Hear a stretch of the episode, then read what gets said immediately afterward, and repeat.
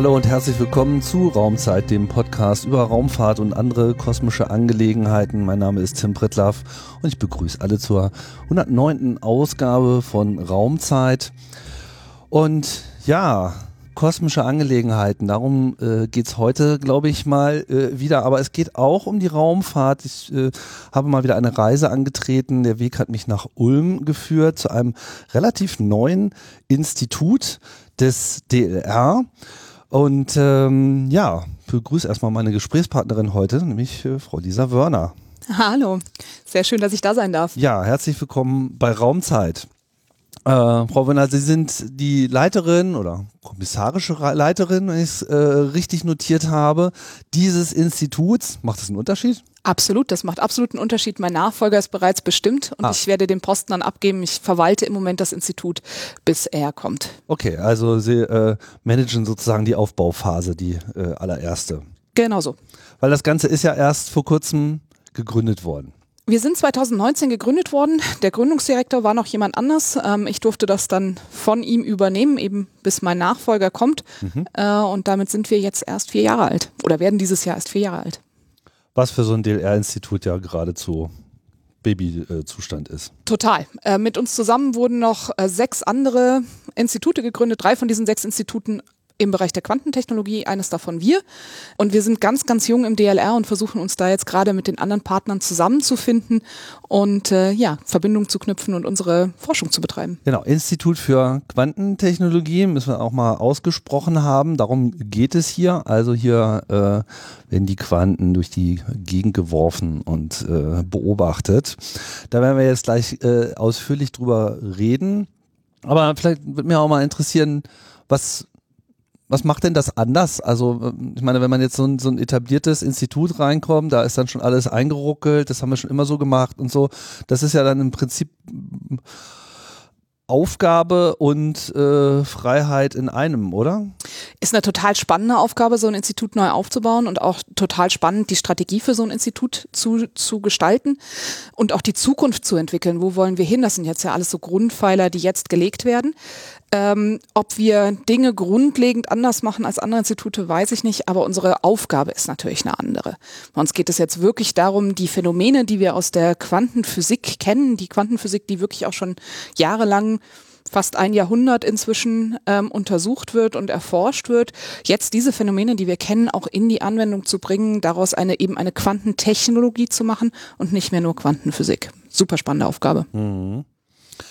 Wenn ich es richtig sehe, ist das Institut so ein bisschen ähm, auf der einen Seite schon auch ein wenig in der Grundlagenforschung verwurzelt, versucht aber sehr viel mehr so einen Brückenschlag zu machen in die konkrete Anwendung. So richtig viel Grundlagenforschung machen wir nicht. Ähm, wir, wir untersuchen nicht mehr, warum irgendwie ein Phänomen wie auftritt. Unsere An unser Ansatz ist tatsächlich zu verstehen, wie wir diese Phänomene verwenden können. Dafür müssen wir sie untersuchen, dafür müssen wir sie verstehen, dafür müssen wir sie handhaben können. Das kann man durchaus der Grundlagenforschung zuwenden, ist aber für mich auch immer schon ein angewandter Ansatz. Das heißt, wenn ich jetzt irgendwie untersuche, wie Beschleunigungen ähm, das System beeinflussen, dann untersuche ich das natürlich, aber immer mit dem Ziel hintendran, eine Technologie zu entwickeln, ein System zu entwickeln. Was bei uns noch ganz speziell ist, ist, dass wir ähm, auch eine dezidierte Theorieabteilung haben, die dafür da sind, neue, frische Ideen in das Institut zu bringen und auch neue Ideen aus der Forschung heraus für uns relevant zu machen, so wir da auch immer wieder gucken können, welche neuen Phänomene in der Quantentechnologie oder Quantenmechanik wurden entdeckt, sind für uns vielleicht relevant oder wo haben wir noch nicht genügend in die Tiefe geschaut, um Dinge auch so umsetzen zu können, wie sie sinnvoll sind. Mhm. Wie hoch ist da so die Schlagzahl aus dieser Grundlagenforschung? Wie viel muss man da so konsumieren pro Jahr? also wir, wir lesen natürlich ganz viel, wir, wir fahren ganz viel auf Konferenzen. Äh, Ziel von uns ist es mindestens, also wir sind im Moment rund 50 Mitarbeiter, äh, dass wir mindestens 20 internationale äh, Vorträge auch haben, so dass wir wirklich auch mit der Community kommunizieren wollen, mit der Community gemeinsam mitarbeiten wollen. Im Moment Aktuell fokussieren wir uns noch auf die Technologien. Vorträge, die man hält oder die hier gehalten werden oder wie? Das, dabei geht es vor allen Dingen um Vorträge, die wir halten, mhm. bei denen wir natürlich auch Sichtbarkeit schaffen, aber was auch heißt, dass wir rausgehen, dass wir uns auf Konferenzen zeigen. Mhm. Ähm, die Zahl ist sicherlich zu niedrig. Ich glaube, wir machen viel, viel mehr. Das ist aber so unsere Zielvorgabe. Mhm. Und gleichzeitig haben wir im Moment auch einen ähm, wöchentlichen oder zweiwöchentlichen Termin, wo wir auch hier Vorträge haben, wo wir auch externe Kollegen einladen. Auch das für uns ein ganz wichtiges Thema, natürlich Leute reinzuholen. Also Institut für Quantentechnologie und das heißt halt, hier geht es wirklich um die Anwendung und äh, nicht nur um die Forschung, aber man ist halt natürlich mit dieser Forschung auch äh, verbunden.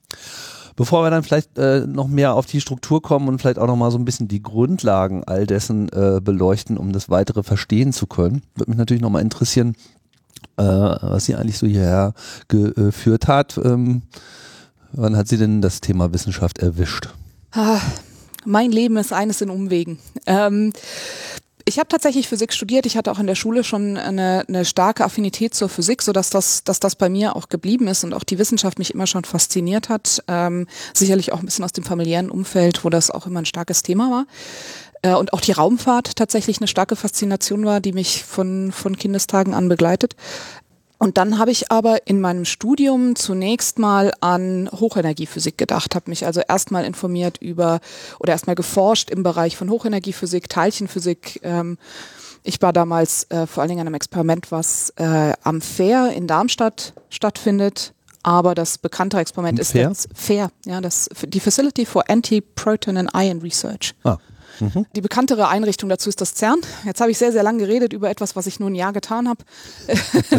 Bin danach. War aufregend. War, äh, war total spannende Zeit. Diese großen Experimente. Ich durfte in der Zeit auch ans CERN fahren und konnte den, den Large Hadron Collider, der damals gebaut wurde, ja, so alt bin ich schon, tatsächlich auch noch von innen anschauen. Also ich konnte die großen Experimente von innen anschauen. Alice hat mich damals unglaublich beeindruckt. Also wirklich, wirklich ganz, ganz tolle, ganz tolle Experimente, ganz spannende Physik.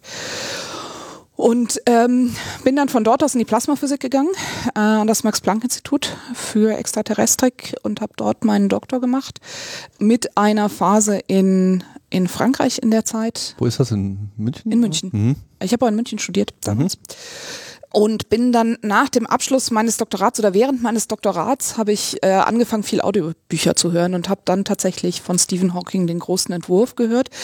Und in diesem Buch spricht er über ein Experiment mit dem Doppelspalt, wo Menschen es geschafft haben, Fullerene, das sind Moleküle aus 60 äh, Kohlenstoffatomen, die bauen sich zusammen wie so ein Fußball, sehen die am Ende aus. Benannt nach Buckminster Fuller. Genau, Fullerene, Buckyballs, wie auch immer man sie nennen möchte, mhm. äh, dass die das, dass die damit Interferenzexperimente gemacht haben. Und ich hatte Interferenzexperimente, habe ich verstanden aus der aus der aus der ähm, Universität, war aber für mich immer so ein ja Welleteilchen. Das ist alles super klein und was Licht da macht und so. Papier ist total geduldig. Da können wir also können wir ganz viel drüber reden. Alles easy. Und habe dieses Experiment gehört und habe gedacht, prove it to me and I still won't believe it. Douglas Adams Zitat an dieser Stelle, aber ja. Ähm, und bin dann auf die Suche gegangen und äh, wurde dann eingeladen, weil ich war irgendwie klar, dass ich äh, nicht in dieser Gruppe würde bleiben wollen und ich wollte mich auch weiterentwickeln nach dem Doktor, aber es war nicht so genau klar, wo ich, wo die Reise hingehen würde und wurde dann eingeladen auf eine sehr spannende Konferenz mit ganz, ganz vielen verschiedenen Themen. Und dort stellte Markus Arndt dann genau dieses Experiment vor und ich saß im Auditorium und habe gedacht, niemals, das, das, das kann doch nicht funktionieren, das, das geht nicht, das, mein Gehirn schafft es nicht, das zu verstehen. War dann ähm, Im Englischen würde man sagen lucky enough, im Deutschen. Ich hatte dann das Glück, tatsächlich in dieser Forschungsgruppe dann forschen zu dürfen bei Markus Arndt, der mich dann eingeladen hat. Und ich war dann dort zwei Jahre und habe mit ihm dort in, in Wien hochmassige Interferenz gemacht. Also wirklich die Frage, wo hört die Quantenmechanik auf, wo ist die Validität der Quantenmechanik am Ende. Ja, und ab da hat es mich dann gepackt und ich bin dann von dort nach Bremen gegangen, wo wir dann Frequenzreferenzen angeschaut haben und uns dann angefangen haben, auf äh, den Welle-Teilchen-Dualismus mit Atomen zu fokussieren. Das war für mich dann sehr einfach zu schlucken, nachdem ich geschluckt hatte, dass man so 20.000 äh, atomare Masseneinheiten Teilchen interferieren kann, also wirklich, wirklich große Teilchen interferieren kann, waren dann Atome für mich nicht mehr so das Thema. Was dann dazu geführt hat, dass ich Projektleitung wurde im Projekt BKAL, da werden wir sicherlich gleich nochmal drüber sprechen, ins mhm. Detail ein bisschen gehen. Das hat mich am Ende des Tages dann an dieses neu gegründete Institut hier in Ulm geführt. Da ich in München studiert habe, war das für mich auch dann örtlich ein interessantes Thema. Dann hat sich die Chance ergeben, eben hier auch die Leitung kommissarisch zu übernehmen. Und jetzt sitzen wir hier. Wie gesagt, mhm. Umwege, sehr, sehr lange gesprochen. Ähm, ja, ja, aber immer interessant. So, jetzt merkt man schon, ähm, das ist ein heikles Thema hier mit der ganzen äh, Quantenmechanik. Das ist so eine Technologie, ähm, wir haben es ja schon erwähnt, ne? Gibt es seit 100 Jahren. Aber ich habe so den Eindruck, das ist so, also nicht, dass jetzt komplexe physikalische Vorgänge generell in einer breiten Öffentlichkeit immer so äh, jederzeit abgerufen werden äh, können. Von vielen hat man was gehört, von manchen haben viele auch eine Vorstellung, aber mit der Vorstellungskraft im Quantenbereich setzt es ja auch bei den Physikern dann äh, sicherlich hier und da auch mal äh, aus, so, weil es ja einfach kurz gesagt, und ich formuliere das jetzt halt einfach mal so mit einer einfachen äh, Sichtweise, der, der Blick in das Kleinste hat äh, zutage äh, gebracht, dass, dass da auf einmal die Gesetze, die man im Größten beobachtet, nicht so ohne weiteres anzuwenden sind. Und ähm, ja, hat mit der Quantenmechanik sozusagen nochmal so ein komplettes Genre innerhalb äh, der Physik geschaffen, wo sich äh, ja auch lange gestritten wurde, ob denn das denn alles so sein kann. Das ist richtig. Ähm, ganz wichtig an der Stelle, nicht alles, was Quantenmechanik ist, ist klein. Und ähm, auch der Quantensprung, der so viel benutzt wird, der ist weder klein noch groß. Der Quantensprung beschreibt die kleinste Einheit, die man sich bewegen kann. Deswegen ist das für mich immer so ein Pet Peeve, wenn Menschen das benutzen. ja, ein lustiger, lustiges Statement. Immer so, ja, jetzt haben wir einen Quantensprung gemacht. Mhm, mhm. alles klar. Genau. Das hat richtig vorangekommen. Wo wir jetzt schon drüber sprechen, gebe ich Ihnen kurz das Beispiel. Vielleicht hilft das so ein bisschen zu verstehen, warum mich das so zum Lachen bringt. Geld ist typischerweise gequantelt. Ich kann Ihnen einen Cent geben, ich kann Ihnen zwei Cent geben. Ich tue mich sehr schwer, Ihnen einen halben Cent zu geben. Das heißt, es gibt hier eine kleinste Einheit, die ich Ihnen geben kann, nämlich den 1 Cent. Geld ist deswegen gequantelt. Das ist im Prinzip Digitalisierung, nicht? Wie könnte man es äh, auch nennen. Also man, man, man schafft halt einfach Schrittweiten, die äh, klar abzählbar sind und das ist die Quantifizierung. Wenn Sie das so möchten, ja, da muss ich jetzt noch drüber nachdenken, ob ich dem so mitgehe, aber das können wir mal so stehen lassen, genau. Aber prinzipiell geht es darum, ähm, ein ja, es gibt bei Computern gibt es ja auch kein halbes Bit, so nicht? Genau. Und das, das, das ist ja sozusagen dann die, die, die Schrittweite, auf die man sich geeinigt hat. Genau. Ein anderes schönes Beispiel sind Parkplätze. Parkplätze sind an sich auch gequantelt, nur dass wir es dauernd verletzen. Aber prinzipiell. Also halb befüllte Parkplätze habe ich schon gesehen. Ja, ich auch. prinzipiell werden die aber auch gequantelt. Ähm, genau. Oh je, jetzt habe ich vergessen. Wo wollte ich hin? Zur Quantenmechanik und warum, ähm, ja, was, was das Wesen dieses äh, Forschungsbereiches ist und was müssen wir verstehen, um das zu verstehen, was dieses Institut macht? Also ganz, ganz wichtig, um über Quantenmechanik, wenn man über Quantenmechanik spricht, ist, dass wir uns von der Vorstellung, wie die Welt für uns sich so darstellt, ein bisschen verabschieden müssen. Ähm, wir sitzen jetzt hier an einem Tisch, das heißt, Sie sagen, auch wenn Sie aus dem Raum rausgehen, der Tisch ist hier. Und ich sage Ihnen, wenn ich aus dem Raum rausgehe, dass es nur eine gewisse Wahrscheinlichkeit gibt, dass dieser Tisch hier ist. Die ist wahrscheinlich fast eins, aber sie ist eben halt nicht eins. Nicht eins. Mhm.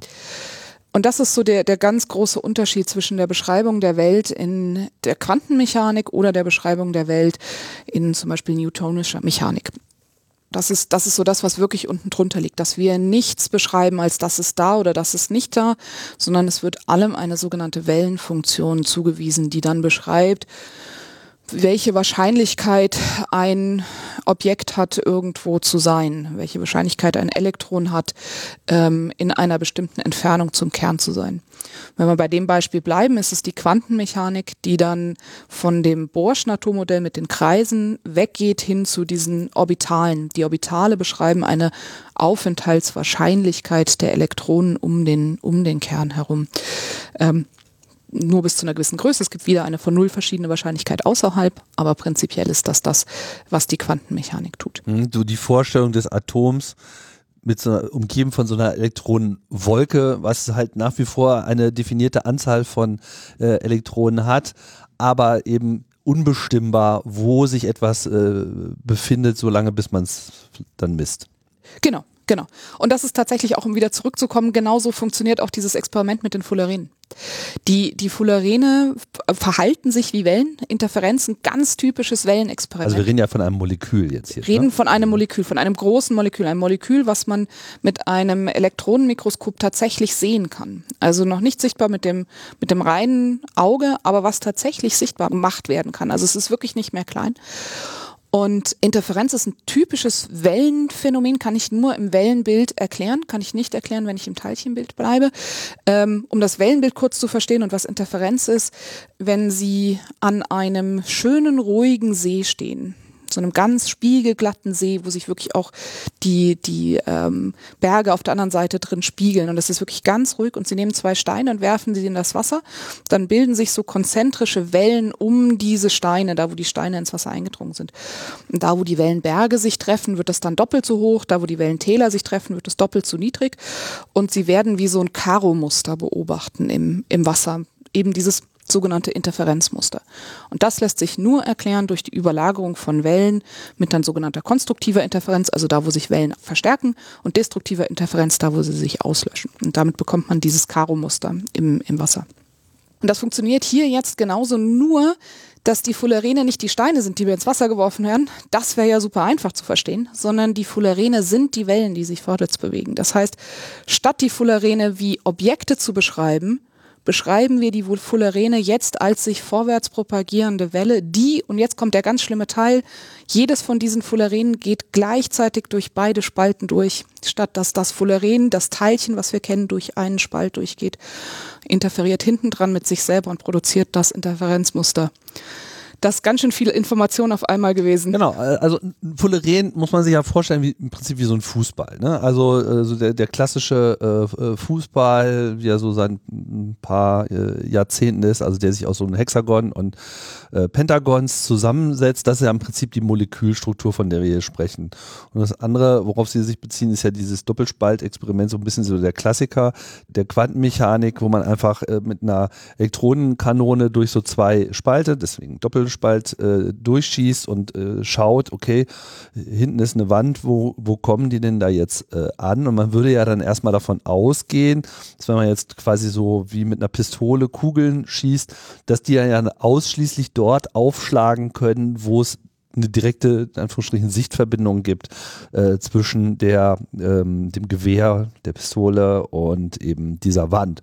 Und tatsächlich sieht man dann eben, dass sich dann aber ein ähnliches Muster wie eben dieses äh, Wellen auf dem See äh, Interferenzmuster äh, ergibt, was halt dann irgendwie einem sagt, das, was wir so als Partikel wahrnehmen, in dem Fall halt die Elektronen, aber das gilt dann auch generell, glaube ich, für die gesamte Materie.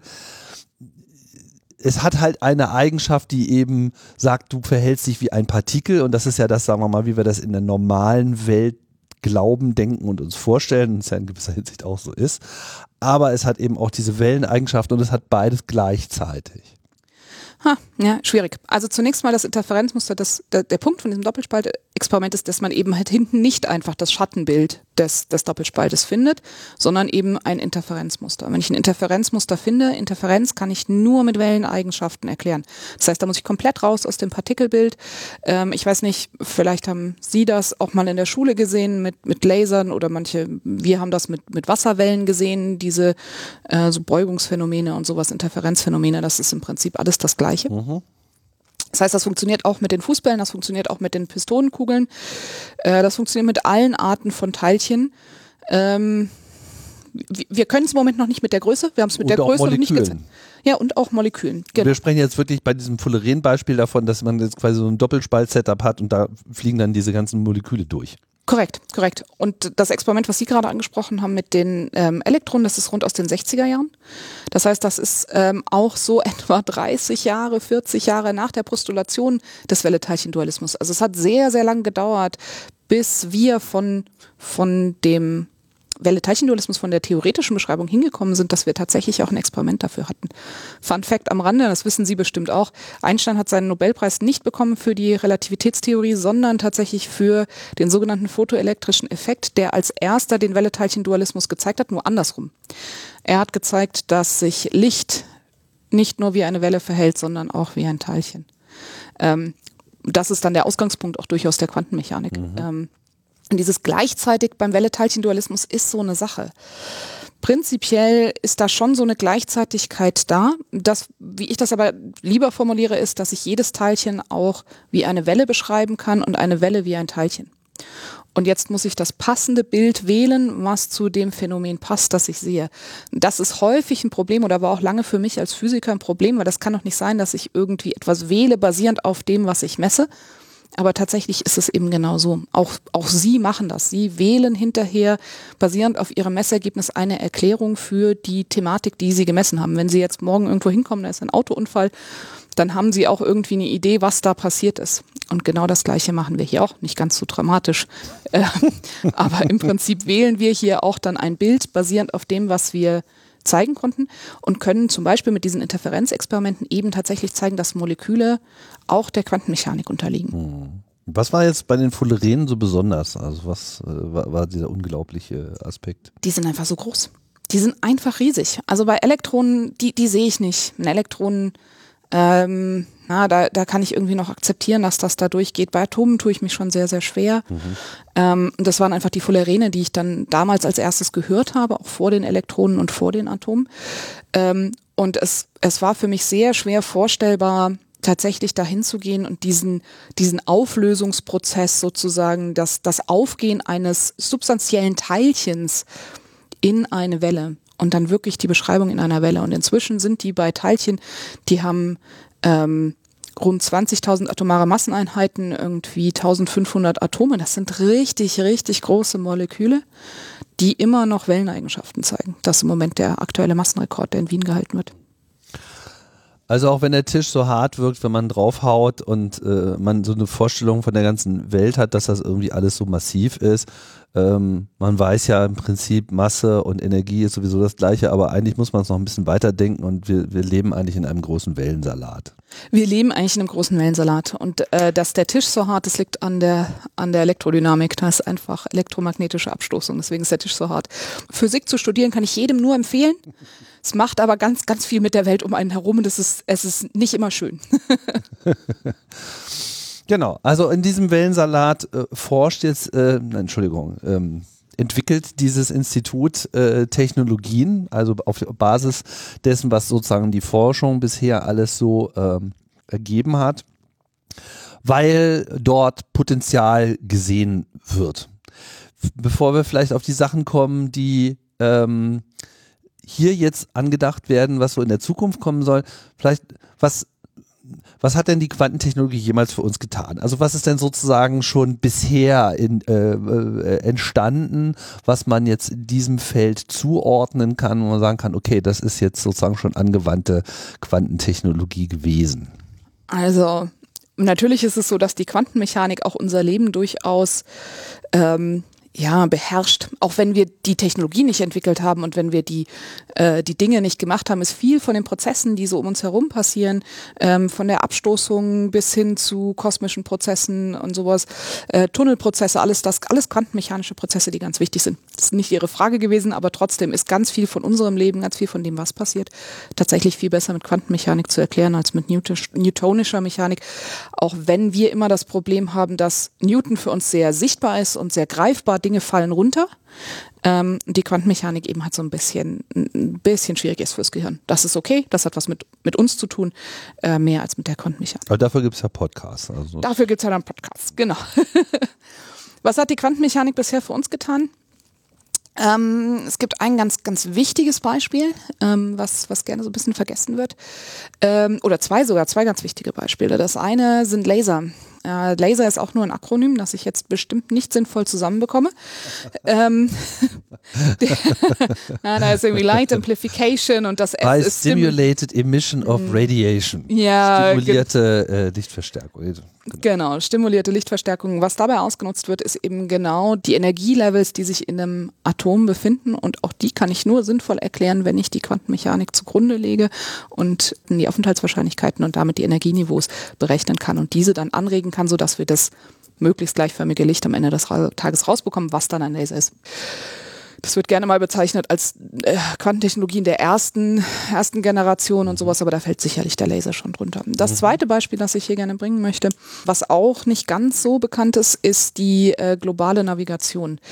Ähm, ich werde jetzt versuchen, ganz viel GNSS und Galileo zu sagen. Äh, GNSS ist ähm, Global Next Generation Satellite System. Äh, Navigation. Globales Navigationssatellitensystem. Genau, globales Funktioniert Navigations auch auf Deutsch ist der Begriff. Prima. Globales Navigationssatellitensystem und Galileo ist das europäische. Das GNSS fasst Galileo, äh, GLONASS und auch GPS zusammen. Ähm, das umfasst so ein paar mehr. Die funktionieren aber am Ende des Tages alle ganz ähnlich. An Bord von diesen Systemen sind Frequenzreferenzen. Was ist eine Frequenzreferenz? Ist im Prinzip ein Laser, den man nochmal stabilisiert hat, oder in, im aktuell ist es kein, kein Laser, sondern es ist vor allen Dingen Radiofrequenz, die nochmal stabilisiert wird, sodass die möglichst stabil läuft. So äh, genau. Also stabil im Sinne von konstante Frequenz. Ganz konstante Frequenz. Deswegen nennt man das eine Frequenzreferenz. Die gibt ganz konstant Mhm. immer wieder den gleichen Takt. Ist übrigens das gleiche System, was die PTB macht, die äh, Physikalisch-Technische Bundesanstalt in Braunschweig, äh, die die Funkuhrensignatur schickt. Auch die haben eine Cäsium-Frequenzreferenz, die gibt einfach ganz konstant, ähm, basierend auf dem Cäsiummolekül, hier basierend auf anderen Systemen, eine Frequenzreferenz. Wenn Sie jetzt gerne wissen möchten, wo Sie sind, dann brauchen Sie vier Satelliten, weil wir vier Unbekannte haben. Drei sind klar, ich brauche irgendwie X, Y und Z. Ich muss wissen, wo bin ich. Wie machen die das? Der erste Satellit schickt Ihnen eine Information, die sagt, ich bin jetzt. Der sagt also, ich bin 15 Uhr und schickt das zu Ihnen runter und das ist jetzt sehr übertrieben, so lange dauert das nicht. Und Sie bekommen das unten und stellen fest, ich bin 15 Uhr 1, also ist der eine Sekunde von mir weg. Das heißt, ich muss diesen Abstand zu diesem Satelliten haben. Das gibt uns irgendwie so einen Kreis auf der Erdoberfläche. Jetzt sagt mir das der zweite, dann habe ich auch zwei Kreise, die haben zwei Schnittpunkte und ich bekomme einen dritten und dann muss ich an einem Punkt sein, damit ich die Entfernung zu allen drei Satelliten richtig hinbekomme. Ich habe gerade gesagt, wir brauchen vier. Warum brauchen wir vier? Naja, der Punkt ist, dass keiner von uns eine hochgenaue Frequenzreferenz in der Tasche hat. Das heißt, ich muss irgendwie auch wissen, wann bin ich.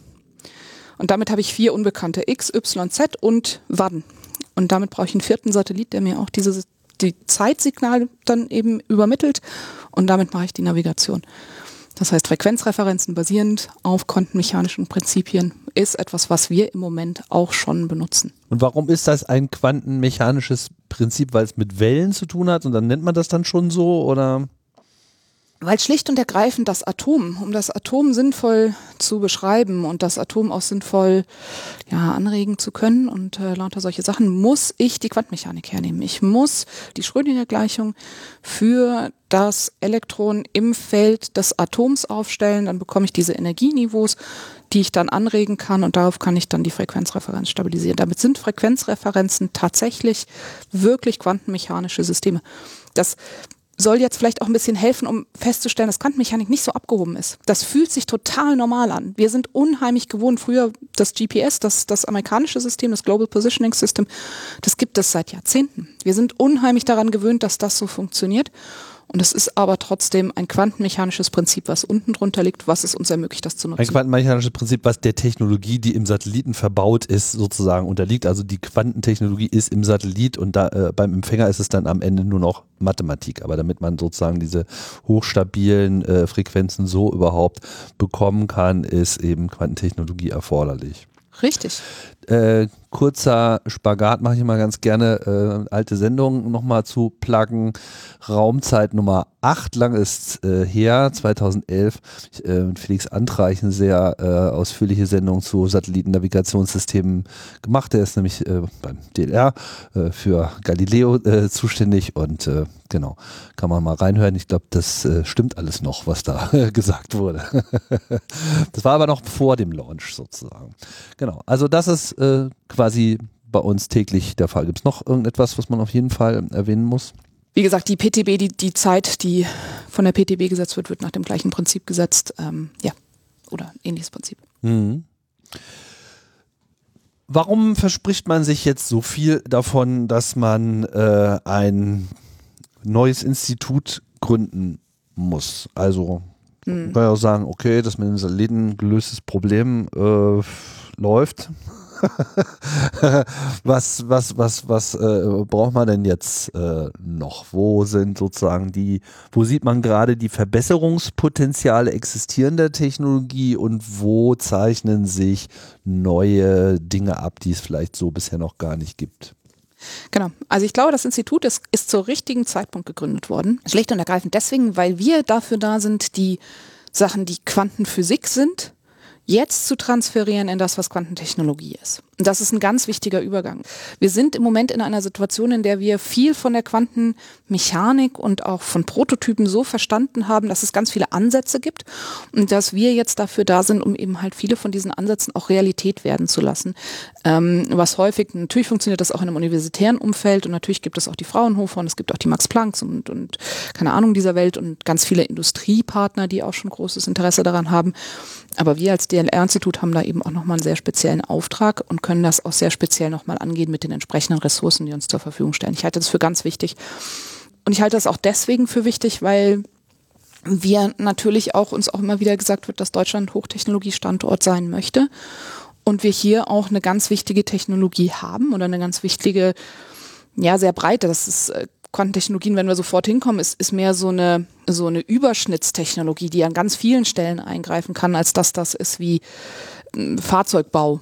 Ja, wir können im Fahrzeugbau helfen, aber wir sind nicht so eine alleine Säule wie der Fahrzeugbau, mhm. sondern wir sind mehr so eine Überschnittsthematik so dass ich das für ganz wichtig halte, dass wir hier eben auch diese Ressource nutzen und weiter ausbauen und eben dann auch mit der entsprechenden Industriepartnern, mit entsprechenden Forschungspartnern dafür sorgen, dass wir da Anwendungen finden. Da hilft es vielleicht auch nochmal kurz auf die Struktur des Instituts äh, zu schauen, weil hier gibt es ja verschiedene äh, Forschungsabteilungen die heißen dann, glaube ich, auch so, aber auch nochmal Querschnittsabteilung.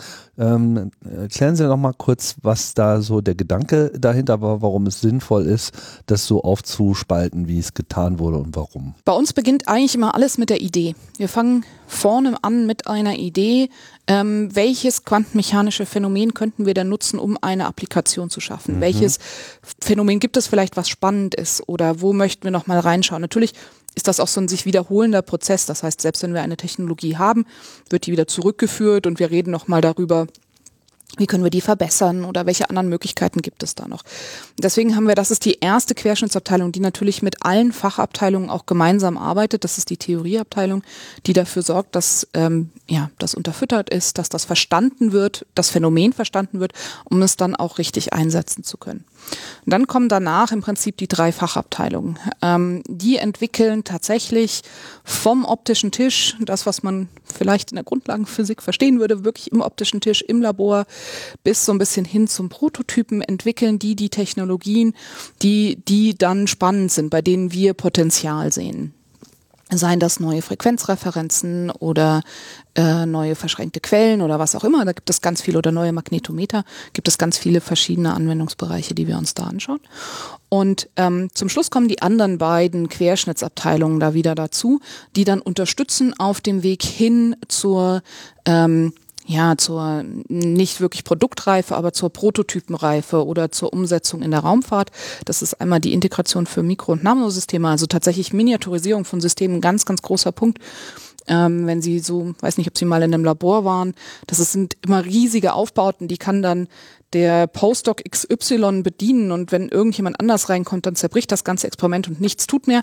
Das ist natürlich nichts, was wir als Technologie verkaufen können. Das ist nichts, was, was irgendein Industriepartner haben möchte, sondern die müssen tatsächlich irgendwie idealerweise in eine Schuhbox reinpassen und man hat außen einen Stecker und auf der anderen Seite einen Anknopf und dann funktioniert das von ganz alleine. Auch noch, wenn man fünfmal mit dem Hammer draufhaut. Idealerweise auch noch, wenn man fünfmal mit dem Hammer draufhaut oder wenn man es auf eine Rakete draufpackt oder sonst irgendwas. Das Ding sollte möglichst idealerweise, mhm. wenn man es nochmal fallen lässt, ähm, sollte es immer noch funktionieren.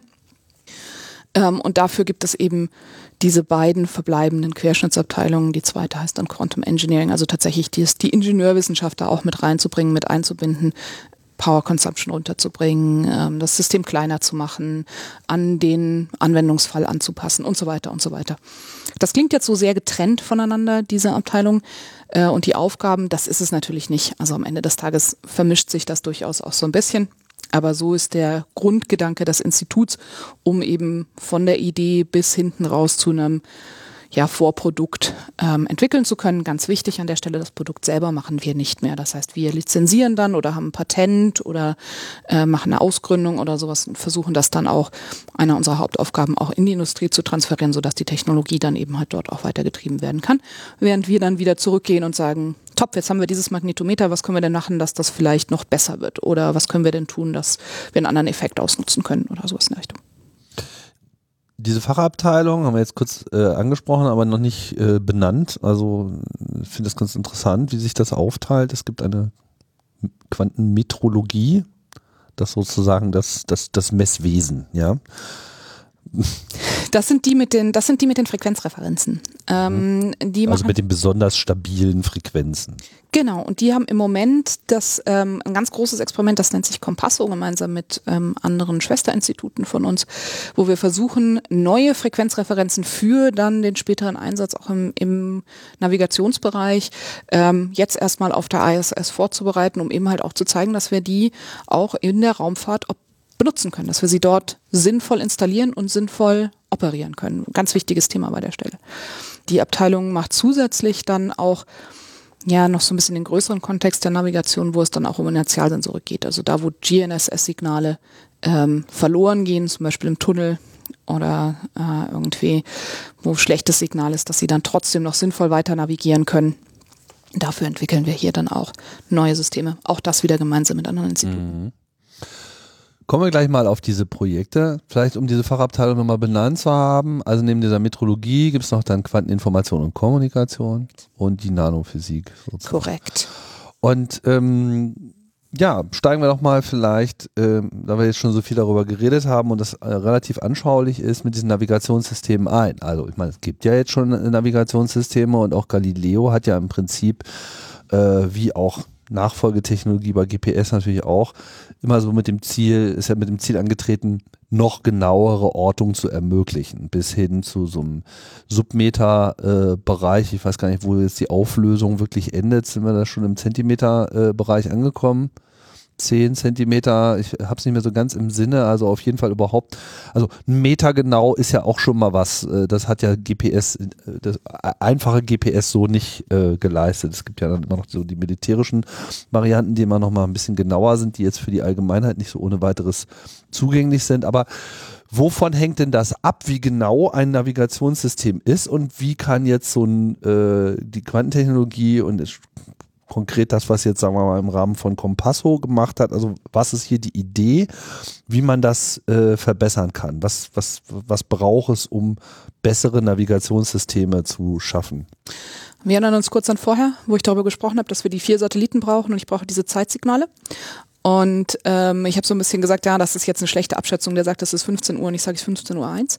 Und je genauer ich diesen Zeitunterschied kenne, und desto genauer weiß ich auch, wo ich bin. Also desto genauer weiß ich, wie weit ist der von mir entfernt und desto genauer bekomme ich die Positionierung. Das heißt, die Positionierung auf dem Boden hängt direkt, ist direkt proportional oder hängt direkt ab von der Frequenzstabilität des, ähm, des, der Frequenzreferenz in Orbit. Und jetzt gibt es da zwei Punkte. Das eine ist zu sagen, die ist möglichst stabil. Ja, das ist das eine, also wie, wie genau ist der Taktgeber? Mhm. Und das zweite ist, ähm, die Genauigkeit kann auch dadurch erhöht werden, dass man eine kürzere Wellenlänge nimmt. Das ist so, wie wenn Sie jetzt versuchen, mit einem äh, normalen Lineal Submillimeter Längen zu messen. Dann werden Sie einen relativ großen Fehler machen. So ähnlich ist das hier auch. Je kürzer das Lineal, also je kürzer die Wellenlänge, desto genauer kann die Messung passieren. Und die, die Frequenzreferenzen, die wir jetzt entwickeln, sind im optischen. Und die optische Wellenlänge ist einfach kürzer als die Radiofrequenzwellenlänge, sodass wir uns da auch schon durch das Konzept, durch diese neue Technologie eine Verbesserung der Zeitreferenz erhoffen. Aber hat man dann in dem Frequenzbereich nicht Probleme mit Verschattung und äh, so weiter, weil das geht ja dann nicht mehr überall durch. Man gibt nicht das, man gibt nicht das optische Signal runter. Zumindest nicht in, in dieser ersten Phase. Es gibt dann andere Konstellationen. Das ist nicht mehr bei uns so sehr stark angesiedelt, sondern da gibt es das Institut für Kommunikation und Navigation in München und das sogenannte Galileo Kompetenzzentrum, auch in DLR, eine DLR-Einrichtung auch in München, die sich dann sehr stark mit Gesamtkonstellationsideen für die nächste Generation GNSS äh, beschäftigen. Ähm, für mich ist hier erstmal zu sagen, diese optische Frequenzreferenz verbessert das Zeitsignal, was wir bekommen können. Und dann gibt es später so Ideen von Konstellationen, wie zum Beispiel die Kepler-Konstellation, die dann auch optische Frequenzreferenz mit optischen Links hat und ähm, also wir reden jetzt sozusagen, äh, das Ganze auf Lichtbasis zu machen, um sozusagen einen genaueren Takt für das, die Generierung des eigentlichen Signales zu liefern. Man tauscht das dann. Man tauscht das dann in ein Radiofrequenzsignal und schickt dann das Radiofrequenzsignal. Und von was für Differenzen reden wir jetzt hier? Also, also welche Frequenz kommt so üblicherweise, also welche konkrete Frequenz wird jetzt von so einem Galileo-Satellit, in welchem Bereich bewegt sich das und von was für Differenzen sprechen wir jetzt hier, die ein Problem sind? Kann man das irgendwie quantifizieren? da erwischen Sie mich ganz, ganz kalt. Äh, da kann ich Ihnen nicht so wahnsinnig viel helfen. Das war Episode 8 die wir vielleicht an dieser Stelle einfach nochmal referenzieren wollen. Ähm, ich glaube, dass die Experten Ihnen da einfach viel besser weiterhelfen kann, als ich die, die, ah, ich, ich kann ein bisschen was ja, sagen zu der aber, aber Frequenzstabilität heißt ja, dass sozusagen, wenn die nächste äh, Welle kommt, so, dass, dass die nicht zu früh, nicht zu spät kommt. So davon reden wir. Ne? Also dass es keine Schwankungen innerhalb dieser äh, Frequenz gibt, weil Frequenz an sich ist ja erstmal einfach erzeugt, aber ein stabiles Signal, das ist sozusagen das Ziel. Genau, es geht darum, dass die, die Wellenlänge oder die Frequenz eben immer gleich lang ist. Und das ist überraschenderweise bei einem Laser als solchen zwar schon der Fall, aber die, die schwanken immer noch relativ breit, das nennen wir dann die Bandbreite. Mhm. Ähm, und die versuchen wir hier einfach runterzubekommen, ähm, um dann eben halt eine, eine höhere Genauigkeit zu bekommen so ein Jitter, ne, den, den, genau. man da rausholen äh, will. Mhm. Genau. Und was wird jetzt bei Compasso konkret getan, um, um, um da äh, voranzukommen? Also das ist ja ein Experiment auf der ISS, das ist da auch schon. Nee, wir das sind noch nicht dahin. Da. Das okay. kommt dahin. Mhm. Compasso ähm, ist ein Experiment, was genau zeigen soll, dass wir diese Experimente oder diese, diese Systeme, die wir brauchen, um eine Kepler-Konstellation, um eine nächste Generation GNSS zu bauen dass wir die verifizieren. Und genau das, was wir vorhin hatten, mit dem wir lassen das runterfallen oder ich werfe mit dem Hammer drauf. Kann das, überlebt das den, den Satellitenstart, äh, den, den Raketenstart? Äh, überlebt das die Operation in Orbit? Das ist nur auf der ISS, das ist von der Strahlung her noch relativ harmlos im Vergleich zu dem, was Galileo-Satelliten aushalten mhm. müssen. Aber kann ich das auch remote von, von dem Boden aus ähm, operieren? Compasso kann mehr als nur die optische Frequenzreferenz. Die optische Frequenzreferenz, die, die Jodreferenz liegt bei uns, deswegen ist das für mich so ein ganz wichtiges Thema dabei, die eben dann auch als Taktgeber für zukünftige Satellitenmissionen geplant wird und wo wir natürlich auch versuchen, das entsprechend umzusetzen. Aber da ist noch mehr drauf. Da ist ein sogenannter Frequenzkamm drauf, der von einem Industriepartner gebaut wird, von Menlo System, der Systems, der dann das optische Signal mit einem Radiofrequenzsignal vergleicht. Also das macht die, die Umsetzung von den von den ähm, optischen Signalen in Radiofrequenzsignale. Das ist nicht trivial. Da gab es einen Nobelpreis für, für Herrn Hensch in München, ähm, worauf basierend dann auch diese Firma gegründet wurde, soweit ich weiß. Also ähm, also Frequenzkamm ist, ist eine Messmethode oder ein Mess. Ist wie ein Transformator. Ein Transformator der Wellenlänge im Prinzip. Der vergleicht die optische die ja dann wirklich auch weit weg liegt mit der Radiofrequenz. Ganz, ganz spannendes System, ganz lustig. Und Frequenzkamm, können wir, über Frequenzkämme könnten wir auch alleine nochmal sprechen. Es äh, ist, ist wirklich ein bisschen was in der komplizierteren Technologie. Okay, aber, aber Compasso ist selbst ein also was macht das Gerät letztlich, was auf der ISS ist, dann konkret und welche Rolle spielt Jod dabei? Genau. Ähm, Compasso macht verschiedene Dinge. Also das eine ist, wir zeigen, dass dass das Jodsystem funktioniert, dass die Frequenzreferenz funktioniert, dass es so funktioniert, wie wir das tun wollen. Es übermittelt die Frequenz dann auch optisch auf den Boden. Das heißt, wir haben auch ein optisches Terminal gemeinsam mit München, äh, mit den Instituten in München und mit dem Industriepartner TESAT, wo wir dann ähm, die, das optische Signal mit einem Terminal auf den Boden bringen und auch vom Boden wieder rauf, sodass wir da Signale vergleichen können. Und es macht eben, das ist wirklich ganz zentral oder auch, auch ein wichtiges Thema dabei, macht diese Konversion in den, in den Radiofrequenzbereich, um eben auch mit bestehenden äh, GNSS-Systemen zusammenarbeiten zu können. Also es wird jetzt schon so ein Modul, was an der Außenhalt, äh, Außenhaut der ISS äh, installiert wird und konkret in Kommunikation tritt mit der Erde, damit man einfach genau. reale Kommunikation, Frequenzkommunikation betreiben kann. Genau, genau. Und das, das Ziel ist sozusagen, eine, äh, also letzten Endes ist das genauso wie die, die, die Atomuhr in, äh, in Braunschweig. Also es ist sozusagen, es geht darum, einfach ein sehr klares Signal zu erzeugen. Aber die Hoffnung ist, dass man jetzt irgendwie auf Basis von Jodatomen das irgendwie genauer hinbekommt. Genau. Ähm, und, und Jod hat hier noch andere Vorteile. Also die, die ähm, die PTB, ich weiß nicht, ob Sie da mal waren, das ist, funktioniert auf dem Zerfall von dem Cäsiumatom. Das ist eine riesen, riesen Anlage. Unsere Jodreferenz passt eben in so einen Schuhkarton rein, sodass wir Na, diesen ganzen, die, die ganzen Dinge, die die Raumfahrt mitbringt. Das äh, System muss robust sein, das heißt, es muss die ganzen Stöße und Störungen aushalten beim Start. Das muss auch die, die Integration auf der Außenhaut der ISS überleben. Ähm, das System muss resilient sein, also es muss sich möglichst alleine wiederherstellen können im Falle eines, eines Fehlers. Das System muss ähm, automatisiert sein. Ich kann keine Astronauten da, die das dann mit Knöpfchen drücken und vielleicht doch nochmal justieren, lauter solche Themen. Das heißt, das muss auch automatisiert laufen und es muss klein sein und möglichst wenig Stromverbrauch haben. Und das sind alles so Themen, die wir durch dieses Experiment eben auch zeigen können oder durch diese, durch diese Nutzlast zeigen können äh, und damit eben verifizieren können, dass die Technologien, die wir hier entwickeln, auch das tun, was wir gerne von ihnen haben möchten. Also dass das ja eine Verifikation der optischen Technologien in Orbit am Ende des Tages. Und das Ziel ist letzten Endes damit so einen Technologiedemonstrator zu machen. Sozusagen hier mit, diesen, mit diesem Ansatz auf Basis von Jodatomen können wir einfach nochmal viel geilere Frequenzen äh, erzeugen. Habt ihr noch nie gesehen, so scharfkantig. Äh, funktioniert super.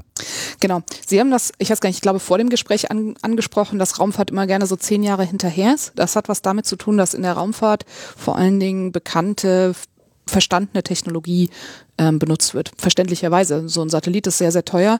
Ähm, wenn ich den in einen, in einen geostationären Orbit gebracht habe, komme ich da auch nicht mehr so ohne weiteres dran. Das heißt, die Technologie, die an Bord ist, muss funktionieren.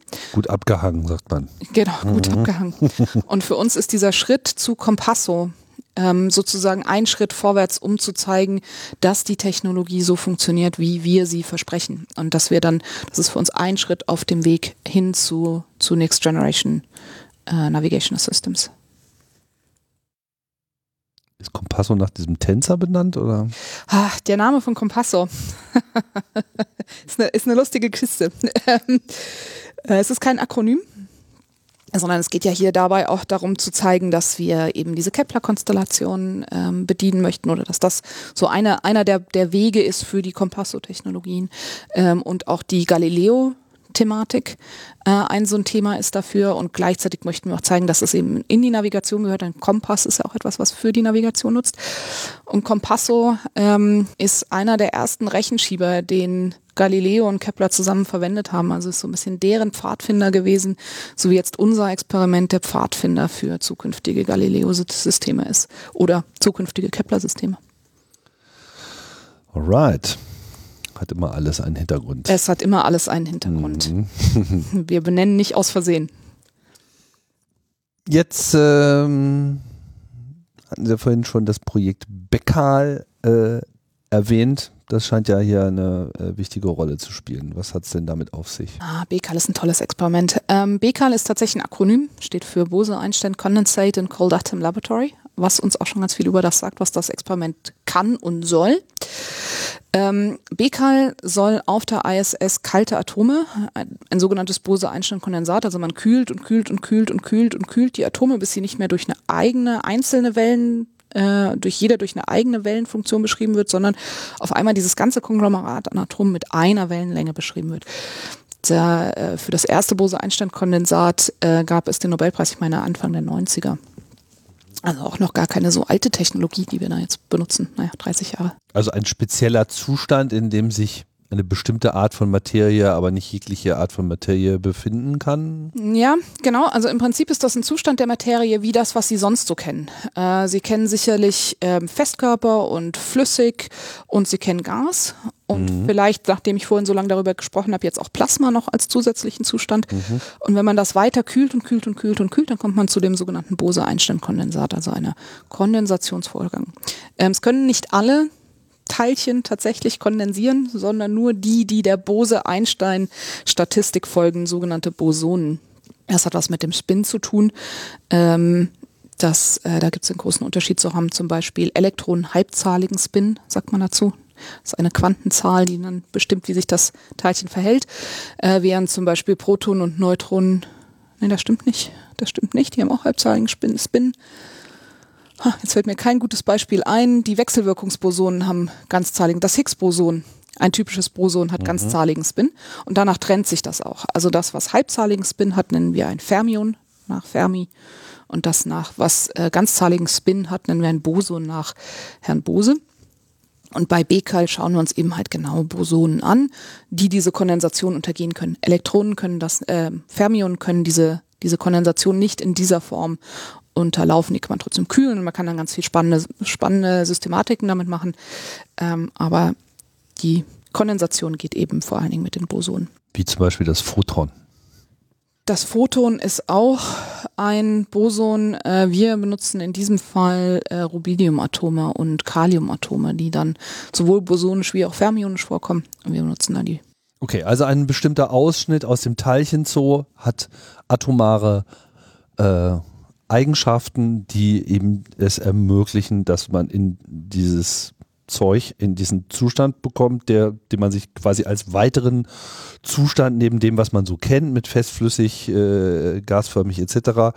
trifft. Aber das findet eben nur statt, wenn es alles sehr kalt ist. Aber wozu braucht man das? Ja, also erstmal ist das, das ist ja jetzt genau dieser Punkt, an dem wir jetzt an dem Überschritt sind von der Quantenmechanik hin zur Quantentechnologie. Quantenmechanisch ist dieser Zustand alleine super spannend ganz spannender Zustand, passieren ganz toll viele Sachen. Man kann dann mit. Da sitzt der Forscher und staunt. Da sitzt der Forscher und staunt und ist ganz glücklich darüber. Und dann kann man damit ganz, ganz viele tolle Sachen machen. Mhm. Und das erste, was man damit machen kann, ist tatsächlich, also, wir haben jetzt zwei Dinge. Das eine ist, diese Atome haben Masse. Das heißt, ich habe so eine Wolke, die hat Masse. Die folgt einer Beschleunigung. Das Feld zum Beispiel im Erdgravitationsfeld. Das ist der eine Punkt. Und der zweite Punkt, der ist fast noch wichtiger. Ich habe über diese, über diese Wolke eine Wellenfunktion drüber liegen. Ein anderes System, was eine Wellenfunktion hat, die das sehr toll beschreibt, ist ein Laser. Ähm, da habe ich einfach diese eine Wellenlänge, die beschreibt den Laser, ist super, der ist total stabil. Vielleicht habe ich ihn auch noch stabilisiert. Ich bin total glücklich. Dann mache ich damit Interferometrie, um Dinge zu vermessen. Abstände oder Bewegungen oder sonst irgendwas. Habe aber immer das Problem, dass der Laser selber nicht massebehaftet ist, der Laserstrahl als solcher. Das heißt, ich kann nur die Bewegung dadurch messen, dass sich irgendwie ein Abstand verändert oder ähm, ja, dass irgendwie eine Testmasse sich verändert. So wie man zum Beispiel Gravitationswellen misst, indem man Laser äh, wohin schickt mit dem Spiegel wieder zurück und wenn sich dazwischen der Raum äh, expandiert, dann ändert sich die Frequenz des Lasers und daraus kann man das dann ablesen. Nicht die Frequenz, sondern nur das Interferogramm am Ende. Achso, ja, okay. Also die, genau, also die beiden über, also man schickt ja zwei im 90 Grad ähm, Winkel und äh, guckt, ob die sozusagen danach auch wieder überlagern und wenn nicht, dann hat sich halt der Raum äh, bewegt, gekrümmt oder. Genau, dann ist die Distanz kürzer geworden und auf einmal ist da, wo die, wo die beiden Wellenberge waren, es ist jetzt vielleicht ein Wellenberg und ein Wellental und das löst sich auf und auf einmal das sieht man ganz schön, dann wandert das, Interfero, das, das Interferenzmuster am Ende so ein bisschen. Mhm. Das ist genau das, was, äh, was man macht. Oder also ein super schönes Beispiel dafür, absolut. Äh, LIGO und auch LISA, ähm, der LIGO ist der auf der Erde, LISA ist der, äh, der im der All. irgendwann mal im All sein soll, ja, ja genau. genau. Kommt noch. Kommt noch. Total spannendes Experiment. Und äh, wir haben jetzt den Vorteil, dass wir diese Wellenfunktion haben, aber das System ist in sich massebehaftet. Das heißt, ich kann jetzt, wenn ich mit den, also die, die Interferometrie mit den Atomen mache, nicht mehr an den Atomen, also ich habe keinen es ist nicht, es ist nicht so, dass ich mit ähm, einem Laser reingehe und den zurückgehe und ich gucke dann in der Laserinterferenz nach, sondern ich mache tatsächlich, ich benutze die Atome, um damit Interferenz zu machen. So ähnlich wie vorher mit den Fullerenen am Doppelspalt. Äh, nur dass wir jetzt die Spalten durch Laser erzeugen. Es wird, es wird sehr, sehr kompliziert dann. Kann ich damit Interferenz machen und kann eben ähm, mit diesen Atomen jetzt Systeme probieren insbesondere Beschleunigung. Und eines der ersten Experimente, was man damit versucht hat zu machen, ist die Äquivalenz des, des freien Falls zu untersuchen. Ähm, ganz spannendes System. Wenn Sie jetzt eine Feder und eine Bleikugel fallen lassen, dann behaupte ich, dass die gleich schnell fallen. Und dann sagen sie, nein, das tun sie nicht. Und dann sage ich ihnen, ja, dann haben sie noch ein Luftproblem. Und dann nehmen wir die Luft raus und auf einmal sehen wir, dass die gleichzeitig fallen. Für interessierte Zuhörer, es gibt da ein tolles Video von der NASA. Man sieht nicht so richtig viel drauf, aber ich glaube, Neil Armstrong hat das tatsächlich auf der IS, äh, auf dem Mond gemacht. Da hat eine, mhm. einen Hammer und eine Feder oder sowas auf den ja, Mond fallen lassen. Mhm. Und man sieht auf diesem Video auch, wie das gleichzeitig fällt. Und das ist eine spannende Frage. Ist tatsächlich dieses Äquivalenzprinzip, dieses Einsteinsche Äquivalenzprinzip, ist das valide bis überall oder finden wir da eine Verletzung?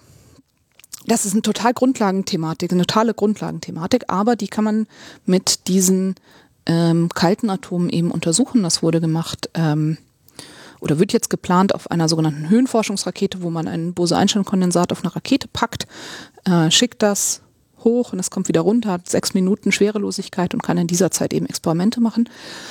Um das zu tun, muss man zwei verschiedene Massen, zwei verschiedene Massen miteinander vergleichen. Ich muss also zwei verschiedene schwere Objekte haben und gucken, wie fallen die im gravitativen Potenzial. Bei uns machen wir das mit überraschenderweise Rubidium und Kalium. Man vergleicht das Fallen, ähm, die Beschleunigung in dem Gravitationsfeld durch sehr genau Interferenz an diesen Testteilchen und kann damit dann zum Beispiel das Äquivalenzprinzip vermessen. Das habe ich schon gesagt. Ich kann damit also Beschleunigung messen, wie zum Beispiel die Erdgravitation.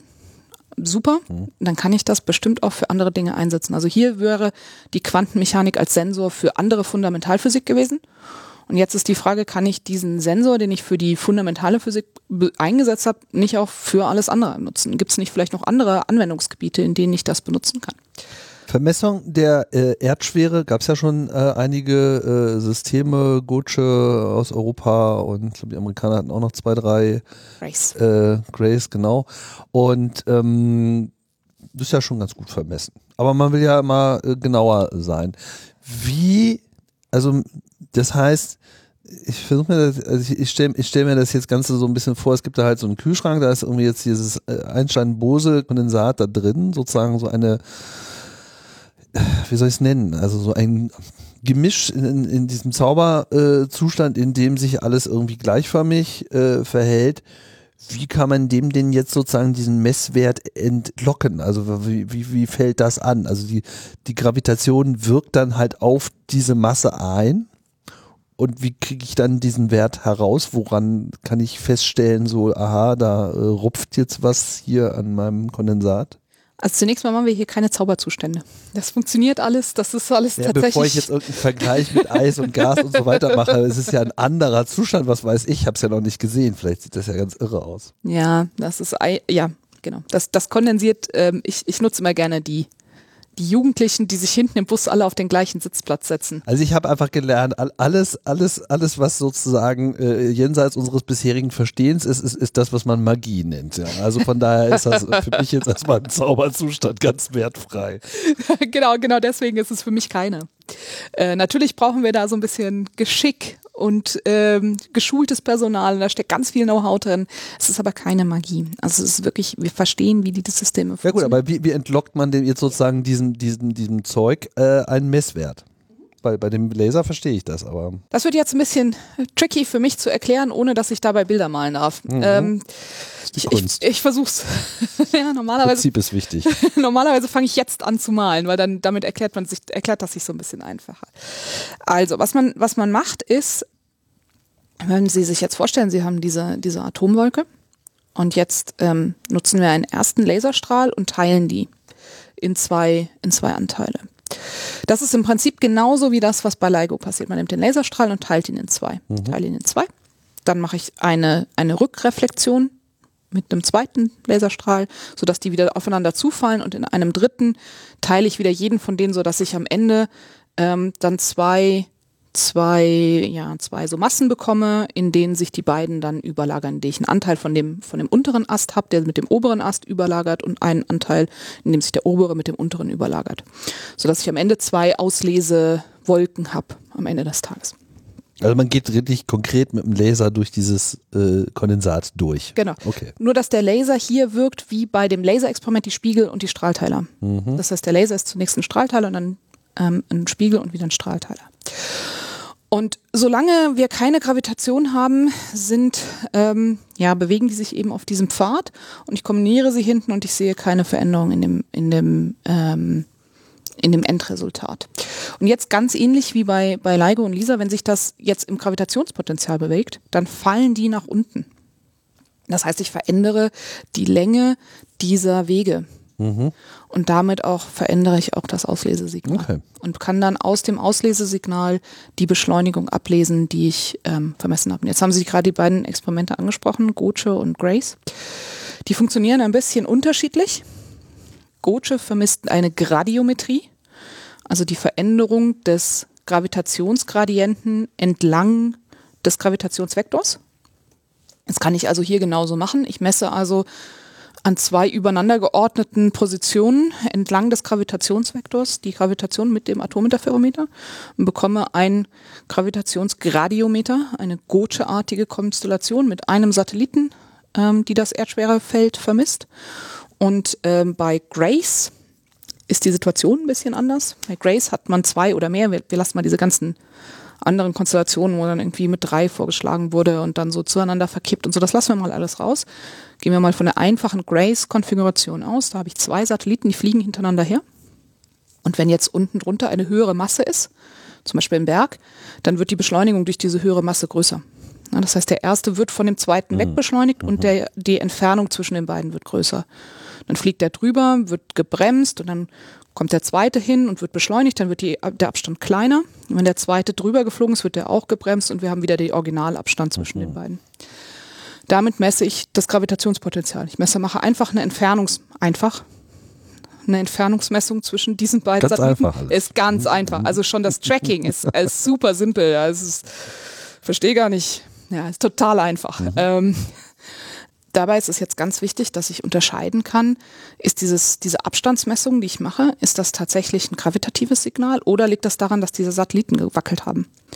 Das heißt, hierbei kann man Atominterferometer einsetzen, um äh, die Beschleunigung des Satelliten zu vermessen und das Signal dann eben zu trennen von dem, von dem Gravitationssignal.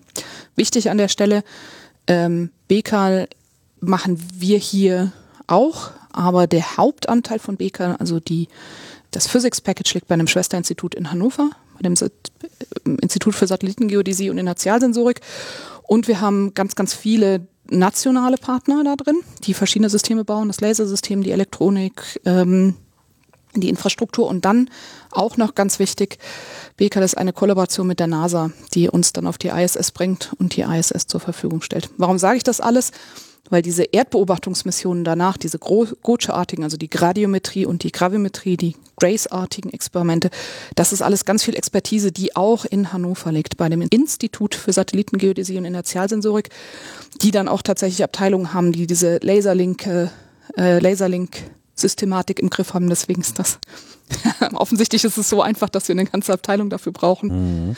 die die äh, Atominterferometrie da drin im Griff haben, die ähm, ja dann die Modellierung des, des Ergebnisses, also die Rückführung des, dieser Abstandsmessung auf ein Gravitationssignal, auf eine tatsächliche äh, Gravitationsfeldkarte zurückführen. Lauter solche Sachen. Also da passiert ganz viel in verschiedenen. Das muss ich aber doch nochmal fragen, was so ein bisschen die Erwartung ist, um wie viel genauer man so eine Messung dann mit diesem Kondensat durchführen kann, als mit diesen anderen äh, Methoden.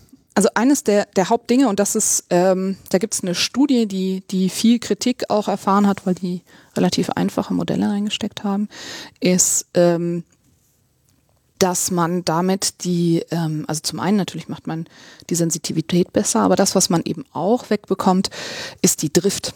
Das ist das, was wir vorher auch bei der Navigation hatten, die ihnen die Navigation im Auto kaputt macht, wenn sie in den Tunnel reinfahren. Dann reibt das an irgendwas und dann geht das irgendwie mit der Zeit daneben.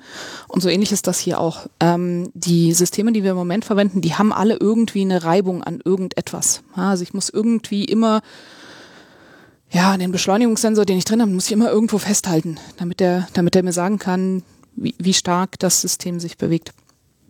Diese Drift haben die Atominterferometer nicht, so dass ich immer eine absolute Vergleich bekomme über die verschiedenen Orbits hinaus und damit auch eine bessere Übersicht über Streifen, die nebeneinander passieren. Also wenn der, wenn der Satellit zwei benachbarte Orbits überfliegt, dann bekommt man da im Klassischen ein sogenanntes Striping.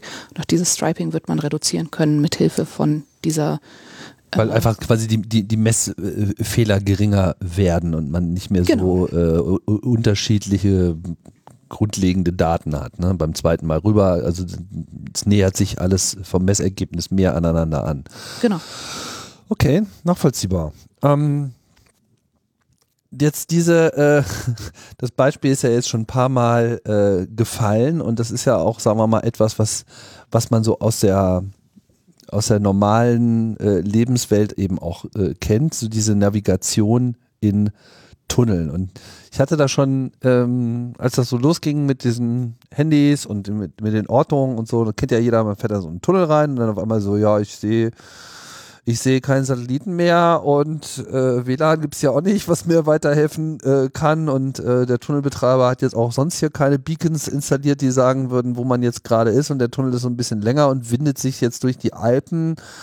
Klar, dann funktioniert natürlich eine Satellitennavigation nicht mehr, aber die Telefone haben ja einen Beschleunigungssensor da drin. Und so rein theoretisch, rein theoretisch, müsste man ja jetzt durch kontinuierliches Auslesen dieses Beschleunigungssensors nachvollziehen können, wie das Auto sich denn nun durch diesen Tunnel bewegt. Aber äh, man hört es schon, sie äh, schütteln mit dem Kopf. Leider nein. Ganz so einfach ist es dann doch nicht. Mist. Also das, das funktioniert für eine gewisse Zeit. Ja. Ähm, der Beschleunigungssensor, insbesondere der im Auto, der, der weiß ja auch, wann ich lenke und so. Aber da ist eben immer diese mechanische Reibung mit drin ähm, die eine Drift erzeugt. Das heißt. Aber in meinem Telefon noch nicht. Auch in dem System in Ihrem Telefon erzeugt er eine Reibung. Der muss ja irgendwie festgehalten werden. Der, der, der muss ja, die Masse muss irgendwie ausgelesen werden. Die ist ja nicht schwerelos da drin. Mhm. Dafür, dafür Dafür liegt das jetzt auch schon zu lange auf dem Tisch, als dass ich glaube, dass das schwerelos da drin ist. ja, okay, also äh, sozusagen, also die Schwerkraft äh, äh, zieht ja sozusagen permanent an diesem, also wenn man so ein, wenn man mit dem Computer so einen ganz normalen Beschleunigungssensor ausliest von einem Telefon, was auf dem Tisch liegt, dann liefert das ja die ganze Zeit eine Beschleunigung, weil ja die Erdbeschleunigung die ganze Zeit drauf wirkt. Das ist richtig, das ist aber nicht das Problem. Das Problem ist, dass der, der Sensor an irgendwas fest sein muss. Damit der eben halt irgendein ein Signal gibt, muss der ja irgendwie sich bewegen können. Mhm. Ich muss diese Bewegung auslesen und ich muss den irgendwo halten. Es gibt die elektrostatischen, aber auch die elektrostatischen müssen halten das System fest. Der hält das elektrostatisch in dieser Position und dann wackelt das da drin. Das heißt, aber ich habe immer noch eine Reibung. Mhm. Also ich habe immer noch irgendwie eine rückstellende Kraft, die das System wieder äh, in, in den Ursprungszustand zurückbringt. Und das sorgt für die Drift. Und die Drift sorgt dafür, dass nach relativ kurzer Zeit, tatsächlich auch im Tunnel, ähm, nach relativ kurzer Zeit die, die ähm, Genauigkeit der Position stark runtergeht. Bei Ihrem Handy haben Sie da noch den Vorteil, dass Sie, solange Sie noch ähm, Signal haben, also noch äh, äh, Mobilfunksignal, kann das auch noch helfen. Das macht eine Triangulation über die äh, verbundenen Masten. Das kann helfen. Aber nehmen wir das mal weg, dann haben sie einfach nur diesen Inertialsensor und der kommt sehr, sehr schnell an seine Grenzen mhm. und braucht sehr schnell wieder ein GNSS-Signal, um zu sagen, ach so, da bin ich. Das sehen Sie auch daran, wenn Sie ähm, Ihr Handy aufmachen und der, Sie haben diesen kleinen blauen Punkt in der Mitte und dann ist da dieser große blaue Kreis außenrum, der sagt, das ist die Genauigkeit Ihrer aktuellen Position. Das hat genau was damit zu tun. Das wird immer, also wenn wir jetzt kein GNSS hätten und kein, kein Telekom und sie würden damit loslaufen, dann würde dieser blaue Kreis sehr schnell immer, immer größer werden, weil er immer ungenauer weiß, wo sie sind. Der Kreis der Unsicherheit. Der Kreis der Unsicherheit. Mhm. Den können wir hier mit Inertialsensorik basierend auf Quantentechnologien eben durch diese Driftfreiheit ähm, in dem Sensor können wir den reduzieren. Und diese Driftfreiheit, die äh, leitet sich woraus genau ab? Also warum, warum ist jetzt, äh, also bezieht sich das jetzt auch wieder auf dieses äh, Bose-Einstein-Kondensat oder reden wir jetzt noch von einer anderen äh, Anwendungs- man kann das auch auf der Erde machen, aber bleiben wir mal bei dem Bose-Einstein-Kondensat mhm. und bleiben wir mal bei dem, bei den Grace-Satelliten, bei denen mhm. ich ja im Prinzip die Inertialsensorik genau dafür benutze. Dann habe ich eben den Vorteil, dass dieses System ähm, frei mit dem Satelliten um die Erde fällt. Ähm, das heißt, ich muss das nicht festhalten. Und damit bewegt sich das in einem sehr, sehr guten Vakuum. 10 hoch minus 10, 10 hoch minus 11 Millibar. Da ist wirklich wenig Reibung. Da ist noch eine Rechtsreibung, was damit was zu tun hat, dass wir nicht so richtig gutes Vakuum da reinbekommen. Aber da ist nicht mehr viel Reibung. Sodass das wirklich, dass es keine Drift gibt. Ohne Reibung, keine, keine Drift. Ohne Reibung geht das nicht viel theoretisch. Ja, da ist natürlich ist die reale Welt immer noch so ein bisschen so eine Sache. Okay, aber es ist so, es ist so eine, also eine einheitliche Masse, die sozusagen in einem klar definierten Zustand ist, wo, wo, wo jedes Teil sozusagen derselben Gleichung äh, gehorcht äh, in diesem Zustand und deswegen sich gut messen lässt. Das Ensemble gehorcht den, das Ensemble gehorcht der, der Wellenfunktion, die, mit der wir es beschreiben können. Ähm, genau. Und das bewegt sich eben ohne Reibung und ohne Reibung geht der Fehler, den man durch Drift macht, verloren. Jetzt fragen sich ja schon alle so, äh, okay, Raumfahrt äh, und jetzt reden wir über Tunnel und so, aber so, es, äh, es gibt ja auch Orte, wo man so hinfährt, wo es ja noch keinen GPS gibt, wie zum Beispiel auf dem Mond oder so mhm. oder auf dem Mars, da könnte man sowas dann gegebenenfalls vielleicht auch zur Navigation benutzen? Ah, das ist schön, dass Sie das ansprechen. Ähm, wir haben tatsächlich gerade, äh, ich, ich bin aufgefordert, am Montag die Antworten auf die äh, auf die Peer Review. Also der wissenschaftliche Prozess funktioniert. Ich schreibe ein Paper, eine, eine, einen Aufsatz, gebe den an ein Journal, die geben den an Wissenschaftler, die überprüfen das und schicken mir Fragen zurück. Das ist das sogenannte Peer Review, also ähm, die Überprüfung durch, durch andere Wissenschaftler. Äh, zu einer Frage, ähm, das, die Mission heißt Marquis, bei der wir das Gravitationsfeld des Mars mit einer ganz ähnlichen Mission, also mit einer ganz ähnlichen Konstellation wie die Grace-Konstellation mhm. äh, untersuchen wollen.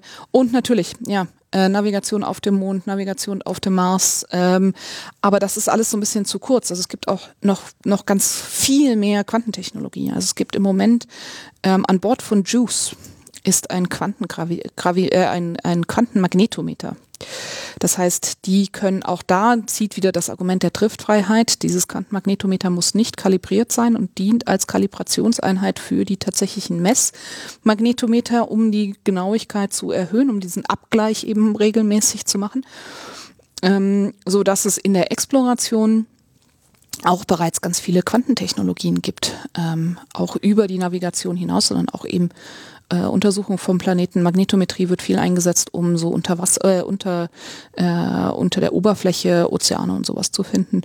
Ähm, Gerade bei den ähm, Monden der Gasgiganten, wie es so schön heißt. Genau, JUICE ist ja die Jupiter Icy Moons Explorer Mission. Genau. Äh, Habe ich übrigens auch eine Sendung zugemacht, äh, Raumzeit 95, äh, als ich neulich in äh, äh, bei der ESA in, äh, in Madrid war und ähm, das startet ja auch bald. Also wir haben heute, nehmen wir gerade auf, am 24. März und am 13. April soll es dann äh, endlich mal losgehen mit dieser äh, Mission.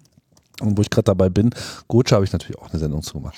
Raumzeit 40 äh, kann man sich nochmal die Vermessung des Gravitationsfelds der Erde äh, auch nochmal anhören. So. Hervorragend. Nur geplackt. Alles gut, aber was Sie aber, jetzt schon sehen, genau, ist, aber dass diese Navigation, aber das ist, ist ja äh, sozusagen, also okay, also äh, Vermessung, aber es gibt ja sozusagen auch so Navigationsprobleme. Also ich erinnere mich, äh, bei der Rosetta-Mission gab es, glaube ich, das äh, Problem, also das ist ja dann sozusagen Navigation im All, ist ja dann, also für die, diese, diese Fernmission äh, funktioniert ja auf Basis von Star Trekkern. Ja, da gibt es halt keine GPS-Satelliten, aber da gibt es halt viele Sterne und man kennt das Sternbild ja mittlerweile ziemlich gut. Das heißt, in dem Moment, wo man eben auf mit dem Star Trekker äh, auf die anderen Sterne äh, schaut, dann äh, gibt es mittlerweile die Technik, die halt relativ schnell sagt, so, okay, alles klar, sieht so und so aus, Pattern Matching und so weiter, wir sind hier. Und das äh, kann ja auch die Position verhältnismäßig gut äh, berechnen, aber ich glaube, als dann Rosetta in, in der Koma des, äh, des ähm, äh, Kometen gelandet ist und also im Nebel sozusagen, da war es dann mit dem Star Trekker nicht mehr so, so Korrekt, korrekt.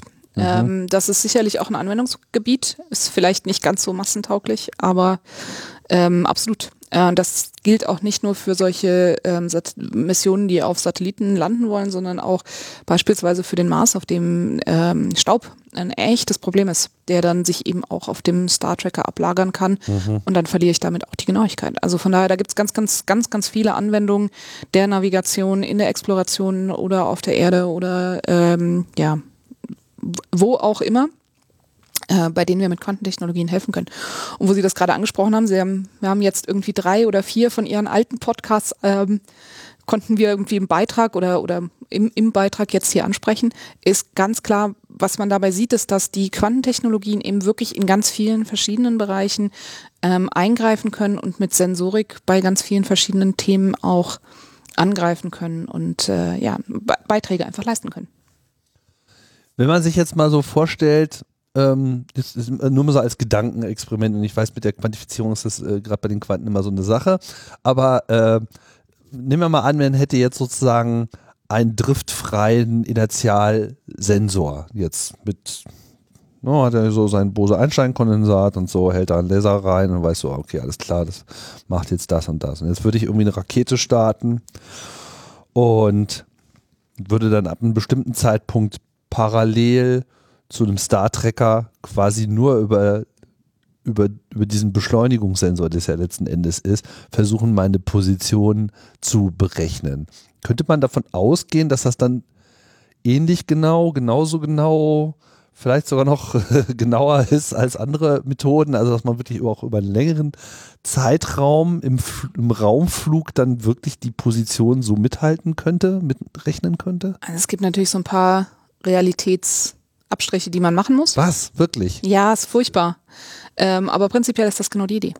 Also es ist tatsächlich, man, mhm. ähm, da, da man eben halt die Driftfreiheit gewinnt, gibt es keinen Grund, warum dieser Sensor daneben gehen sollte. Mhm. Ähm, muss da ein bisschen über Repetitionsraten reden und über Implementierung und über Sensitivität des Sensors, der dann mit der Größe koppelt. Also je kleiner das System, desto weniger sensitiv. Ist ganz typisches Problem.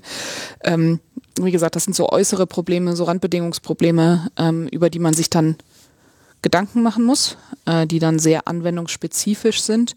Aber prinzipiell, ja, gibt es keinen Grund, warum das nicht einen Star Tracker ablösen könnte. Außer den Swap Budgets, also Size, Weight und Power. Äh, da ist der Star Tracker sicherlich überlegen. Mhm. Ähm, wenn ich also eine Mission habe, in der ich wirklich weiß, ich fliege, äh, ich weiß nicht, zum Uranus oder zu, zu äh, Neptun oder sowas und das ist wirklich ganz, ganz kritisch und ich weiß auch, ich habe keinen, keinen Staub in, den, in der Nähe. Da ist wahrscheinlich ein Quantensensor einfach ein, also ein, ein Quanteninitialsensor wahrscheinlich einfach ein Tacken too much. Äh, auf so einer Mission allerdings ein Quantenmagnetometer mitzufliegen, ist sicherlich sinnvoll. Mhm. Jetzt gibt es noch so einen Bereich der ganzen Quantentechnologie, der ist mir auch selber so, noch so ein, so ein bisschen so ein, also mir ist hier sowieso das meiste wirklich ein Rätsel, aber das ist nochmal so ein spezielles Rätsel. Und das ist dieses Ding mit dieser Verschränkung. Vielleicht kann man da nochmal kurz drauf kommen. Und das spielt ja dann auch eine große Rolle in so Technologiebereichen wie äh, der Verschlüsselung oder auch der, ähm, ja, Kommunikation. Beschäftigt man sich äh, hier damit oder was hat es da generell äh, mit, mit auf sich? Also habe ich einen schlechten Job gemacht, wenn das immer noch alles so magisch wirkt. ja, über Verschränkung haben wir jetzt noch gar nicht geredet, das weil das ist ja irgendwie so dieses äh, diese merkwürdige Eigenschaft, dass äh, Dinge an mehreren Orten sein können. Ah, ja, nee. Nee. Nee. Ähm, das ist, das ist so ähnlich, aber das ist, ach, ja, dann, ähm, ja, genau. genau. Dröseln wir das doch mal kurz auf. Genau. Also zunächst mal natürlich beschäftigen wir uns damit. Sie haben vorhin die verschiedenen Abteilungen des Instituts vorgelesen. Da gibt es eine, die nennt sich Quantenkommunikation und Information, Information und Kommunikation, andersrum. Ähm, wir sind sehr überrascht, wenn wir jetzt feststellen, dass diese Abteilung sich vor allen Dingen mit Verschränkung beschäftigt. Ähm, es gibt auch andere Themen bei der Verschränkung, ähm, wieder in Hannover, die da auch versuchen, dann zum Beispiel die, die, die Atominterferometrie damit zu verbessern und so. Aber lassen wir das mal außen vor. Was bedeutet Verschränkung? Verschränkung ist ein ganz typisches quantenmechanisches Phänomen, was wieder an sich darauf zurückgeht, dass wir vieles über Wahrscheinlichkeiten beschreiben und eben nicht über Tatsachen. Stellen Sie sich vor, ich habe eine Box und diese Box, ähm, die Farbe der Box ist definiert durch die Dinge, die ich reinlege. Wenn ich eine rote und eine blaue Kugel reinlege, ist die Box lila. Jetzt mache ich die Box zu, die Box ist lila. Und was ich jetzt, die Information, die ich jetzt von außen habe, ist, dass der, die Gesamtfarbe ist lila. Und jetzt das Wichtige dabei ist, ich habe die da nicht wirklich reingelegt, sondern die sind da einfach drin. Und das, was ich weiß, ist, dass eine der Kugeln rot sein muss und die andere muss blau sein, wenn das von außen lila ist. Ne? Das und ist, es wirklich zwei Kugeln sind. Und dass es wirklich zwei Kugeln sind. Und ich weiß, dass es zwei Kugeln sind. Mhm. Wie wir dahin kommen, erkläre ich gleich noch. Aber ich weiß, dass es zwei Kugeln sind und ich weiß, dass eine von den Kugeln rot sein muss und die andere muss blau sein, wenn das System von außen lila ist. Was ich nicht weiß, und wenn ich sage, was ich nicht weiß, dann heißt das, was quantenmechanisch unbestimmt ist, ist die Farbe der tatsächlichen Kugeln. Also die Kugel 1 hat 50 Prozent Wahrscheinlichkeit rot zu sein und 50 Prozent Wahrscheinlichkeit blau zu sein. Und genauso hat die Kugel 2 50 Prozent Wahrscheinlichkeit blau zu sein und 50 Prozent Wahrscheinlichkeit also, rot zu sein. Man weiß, eine ist rot, eine ist blau, aber man weiß nicht welche. Ja, es ist sogar, geht sogar weiter. Die sind, die, die sind nicht rot oder blau. Ich weiß nicht nur nicht welche die sind, haben beide 50 Prozent Wahrscheinlichkeit, in den beiden Zuständen zu sein. Mhm. Also die eine hat 50 Prozent Wahrscheinlichkeit, rot oder blau zu sein, die mhm. andere hat 50 Prozent Wahrscheinlichkeit, mhm. rot oder blau zu sein. Solange ich nicht reinschaue, habe ich keine Chance. Ja, das, ist, äh, das ist im Prinzip diese Idee von Schrödingers Katze, die ja dann noch ein bisschen weiter. Ob die Katze tot ist oder nicht. Ja, das ist ja dann, ob das Element zerfallen ist oder nicht, mhm. eigentlich, das dann den Hammer auslöst, der das Gift und, und dadurch die Katze stirbt. Das ist ja das Experiment. Kann sich keiner merken. Das ist, äh, Katze die, die Katze tot oder lebendig ist. Mhm. Richtig. Ähm, Ähm, und das ist hier ganz wichtig. Das heißt, allgemein bedeutet Verschränkung, ich kenne den Gesamtzustand, aber ich kenne die Einzelkonstituenten nicht. Ich kenne den Zustand der Einzelkonstituenten nicht. Ähm, und ähm, in, der, in der Verschlüsselung macht man das so, dass man ähm, vorne ein Photon reinschickt. Dann nimmt man einen Kristall. Dieser Kristall produziert mit einer gewissen Wahrscheinlichkeit horizontal polarisierte Photonen. Sie kennen das vielleicht aus dem aus dem Kino, wenn Sie mal so ein IMAX, in so ein IMAX gegangen so 3D sind, 3D-Ding, mhm. da bekommt man zwei so, da bekommt man so eine Brille und das eine Fenster ist, das eine Glas ist vertikal polarisiert und das andere ist horizontal polarisiert. Was da drin ist, ist im Prinzip ähm, nur so eine Plastikfolie, die ähm, ja, Streifen in horizontaler oder in vertikaler Richtung hat und dann nur entsprechendes Licht durchlässt. Mhm. Ähm, und wenn ich die jetzt übereinander lege und 90 Grad aufeinander drehe, dann kommt da nichts mehr durch. Das können Sie mal ausprobieren, wenn Sie das nächste Mal so ein 3D-Kino anschauen, dann kommt da auf einmal kein Licht mehr durch. Und das nennen wir, da, damit ist das eines horizontal polarisiert. Wenn ich das durch das vertikal polarisierte Licht durchgehen lasse, dann kommt eben kein Licht mehr durch. Das ist im Prinzip die Idee von Polarisation. Und das gleiche machen wir hier. Wir schicken ein unpolarisiertes Photon rein und ähm, hinten kommen zwei raus und wir wissen, dass es insgesamt unpolarisiert sein muss. Und das heißt, die beiden haben jeweils 50 Prozent Wahrscheinlichkeit, vertikal oder horizontal polarisiert zu sein. Das ist ein Gesamtzustand. Jetzt kann ich an zwei Stellen messen. Ich nehme diese beiden Photonen und messe sie irgendwann und stelle einen horizontale Polarisationsfilter rein und dann messe ich dahinter, ob ich das Photon gemessen habe oder nicht. Wenn ich es messe, mhm. war es horizontal polarisiert. Wenn es nicht messe, war es vertikal mhm. polarisiert.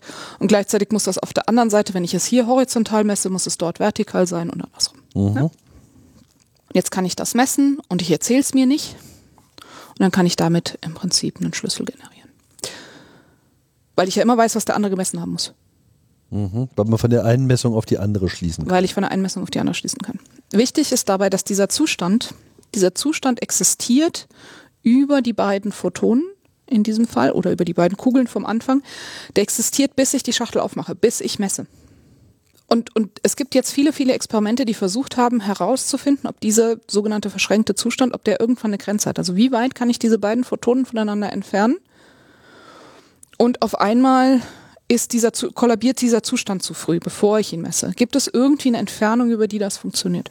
Ähm, das ist lustigerweise eine andere Gruppe in Wien.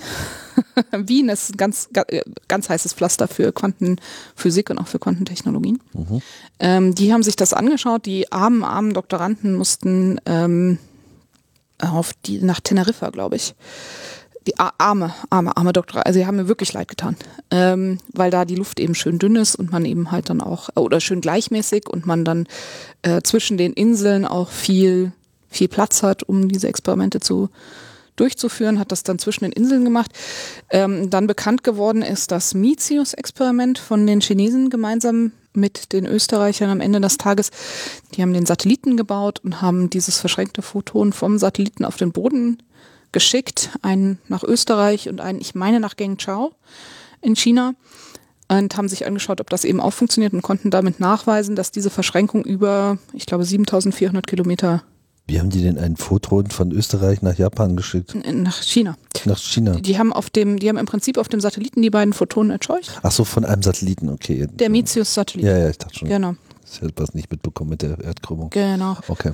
Ähm, und ähm, genau, und die haben damit gezeigt, dass das eben ja über, über sehr, sehr, sehr, sehr große Entfernungen funktioniert. Mhm. Äh, so dass wir diesen Effekt jetzt eben auch ausnutzen können. Das eine, also das eine ist die Grundlagenforschung daran, die sogenannten Bell-Tests, äh, benannt nach, nach Herrn Bell, der ja, der so der erste war, der ein Experiment vorgeschlagen hat, um, um diese Verschränkung zu testen. Die Verschränkung, die hat Einstein Spooky Interaction at a Distance genannt, also geisterhafte Fernwechselwirkung, weil das ja dann, das ist ja das, was es erscheint. Ich messe hier und da passiert auf einmal was und ich kann das irgendwie über mehrere tausend Kilometer tun und bekomme immer noch, erhalte immer noch diesen Zustand und diese. Ich frage mich gerade, wie, wie kann man denn überhaupt über tausende Kilometern diese Photonen durch die Gegend äh, schicken und dann noch genau dieses eine Photon messen? Sehr gut. Aber woher weiß man denn, dass das genau das war? Das ist schon eine, ist schon eine Herausforderung, zumal wir auch mal eine da gehen ja auch Verlustraten dann mit ein. Ja. Also es kommt auch nicht jedes Photon an, was ich aussende und so. Und ich muss auch einzelne Photonen messen. Ist nicht so, ist nicht so trivial, ähm, aber ist möglich. Es ist wirklich möglich. Irre. Auf jeden Fall war Einstein derjenige, der damals gesagt hat, dass das glaubt er nicht, äh, dass es da kommt, dass Gott würfelt nicht her. Mhm. Und ähm, ja, hat, hat an sogenannte verborgene Variablen geglaubt, die oder oder postuliert. Glauben ist vielleicht in dem Kontext nicht das, das richtige Verb, sondern hat dann ähm, verborgene Variablen postuliert, die eben für uns unsichtbar, aber diese Zustände definieren, sodass die zwar von außen so aussehen, als wären die Zustände nicht, nicht definiert auf den Teilchen, aber dass sie eine verborgene Variable haben, an der das tatsächlich definiert wurde. Und das ist dann mit Bell-Tests, möglichst Long-Range-Bell-Tests, also über, über weite Distanzen, ähm, ja, testet man eben genau diese Hidden Variables, diese verborgenen Variablen. Und bisher müssen wir feststellen, die Quantenmechanik ist gültig. Aber welche konkreten Auswirkungen auf Technologie hat das jetzt? Wie kann man das zur Anwendung bringen? Wie wird das schon zur Anwendung gebracht? Und wie, was ist hier so die Vorstellung davon, was sich daraus an, an Technologie ableiten lässt? Ja, also die, die, ganz klar, die, die ganz klare Situation dabei ist, äh, Schlüssel zu erzeugen. Ich kann zwischen den beiden Empfängern einen quantensicheren Schlüssel erzeugen. Der mhm. hat verschiedene Vorteile. Zunächst mal ist der echt zufällig, weil ich die Quantenmechanik drunter lege. Äh, Wir reden von Schlüsseln für kryptografische äh, Verfahren und da ist ja immer dieser Schlüsselaustausch ist ja im Prinzip so das eigentliche Problem, weil wenn beide Seiten miteinander kommunizieren wollen über eine Verschlüsselung, dann äh, läuft diese Verschlüsselung ja eben über einen Schlüssel, hence the name. Äh, das heißt, man hat quasi einen Parameter für diese ganzen mathematischen Berechnungen, der dann auf beiden Seiten äh, in der Lage versetzt, sowohl Informationen zu ver als auch wieder zu entschlüsseln. Aber man muss ja dazu darüber einen Austausch machen. Und wenn man diesen Austausch sozusagen äh, über diese Methodik äh, quasi schon weltumspannend äh, erzeugen kann, dann gibt es sozusagen keinen abhörbaren Bereich dazwischen. Ja, also der, der große, der große, die große Herausforderung dabei ist ja, dass ich Ihnen meinen Schlüssel geben muss. Irgendwie. Ich muss den Schlüssel irgendwie austauschen. Wenn das abgehört wird, dann habe ich den Schlüssel in der Hand von dem Dritten, der dann alle meine Nachrichten überprüfen kann. Der, der die Sachen selber entschlüsseln kann. Ähm, das heißt, zum einen den Austausch von dem Schlüssel sicher zu machen und zum anderen einen sichereren Schlüssel zu generieren. Sie kennen unterschiedliche äh, Schlüsselsicherheiten auch aus dem privaten Bereich. Ähm, meine WhatsApp-Verschlüsselung, wenn sie denn überhaupt existiert, ist sicherlich eher weniger sicher. Die, die meine Bank benutzt, um ähm, Daten zu übermitteln, ist hoffentlich etwas besser. Und das hat ein bisschen was damit zu tun, welcher Schlüssel da zugrunde liegt wie dieser Schlüssel generiert wird und wie lange er ist. Und äh, bisher sind wir auch da stark darauf angewiesen, dass diese Schlüssel, die idealerweise zufällig sind, die werden von dem Computer erzeugt. Die sind also nur so zufällig, wie der klassische Computer zufällig ist. Und da, das ist nicht besonders zufällig, so dass die ähm, ja die die Quantenmechanik uns hier zwei Vorteile bringen kann. Das eine ist die tatsächliche Zufälligkeit des Schlüssels und auf der anderen Seite die Nichtabhörbarkeit der Schlüssel, der Schlüsselerzeugung. Ähm, so dass eben halt wirklich diese beiden Parteien den Schlüssel haben am Ende des Tages und ich nicht irgendwie einen dritten oder ich diesen Schlüssel nicht mehr nicht mehr klassisch übermitteln muss, sondern ich habe diesen Schlüssel bei den beiden Parteien erzeugt, ähm, die dann ihre Nachrichten verschlüsseln und dem anderen schicken und der andere kann das entschlüsseln. Und ist das jetzt schon Technologie, die schon diesem, äh, ich meine, wir hatten ja darüber gesprochen, Sinn dieses Instituts ist, Grundlagenforschung aufzugreifen äh, und sozusagen wirklich äh, mindestens Modelle zu entwerfen, vielleicht Patentenverfahren etc. oder eben auch konkrete technologische Ansätze, äh, um das sozusagen in irgendeiner Form real anwendbar zu machen. Ist, ist man da in diesem Bereich schon so weit oder bewegt sich das nicht noch, noch sehr im theoretischen Grundlagen? Also theoretisch bewegt sich das alles nicht mehr. Die, ähm, die, die Systeme, wir, wir wissen, dass es geht, wir haben es experimentell getestet, wir mhm. haben die Experimente zur Verfügung. Ähm, das bewegt sich im Moment noch alles auf einem relativ geringen Level, was Industrialisierung angeht. Die Systeme werden tatsächlich ähm, auf Satelliten betrieben, ähm, wir, wir wissen, wie es geht. Äh, wir forschen natürlich auch immer noch an der Verbesserung von diesen Quellen und von den Detektionssystemen. Das ist im Moment alles noch sehr bulky und sehr groß, aber prinzipiell ist das durchaus schon angewendet. Und wenn wir uns Juice anschauen, ähm, ich weiß, das ist jetzt nicht mehr die Verschränkung, aber ich würde sagen, wenn ich ein System auf einer, auf einer der großen ESA-Missionen, auf einer der großen Raumfahrtmissionen mit draufbringe, dann ist das kein kein Experimentieren mehr an dem System, sondern tatsächlich dann ist das ein Sensorsystem, den ich nutze, um neue Dinge zu erforschen. Also von daher ist da durchaus auch was da.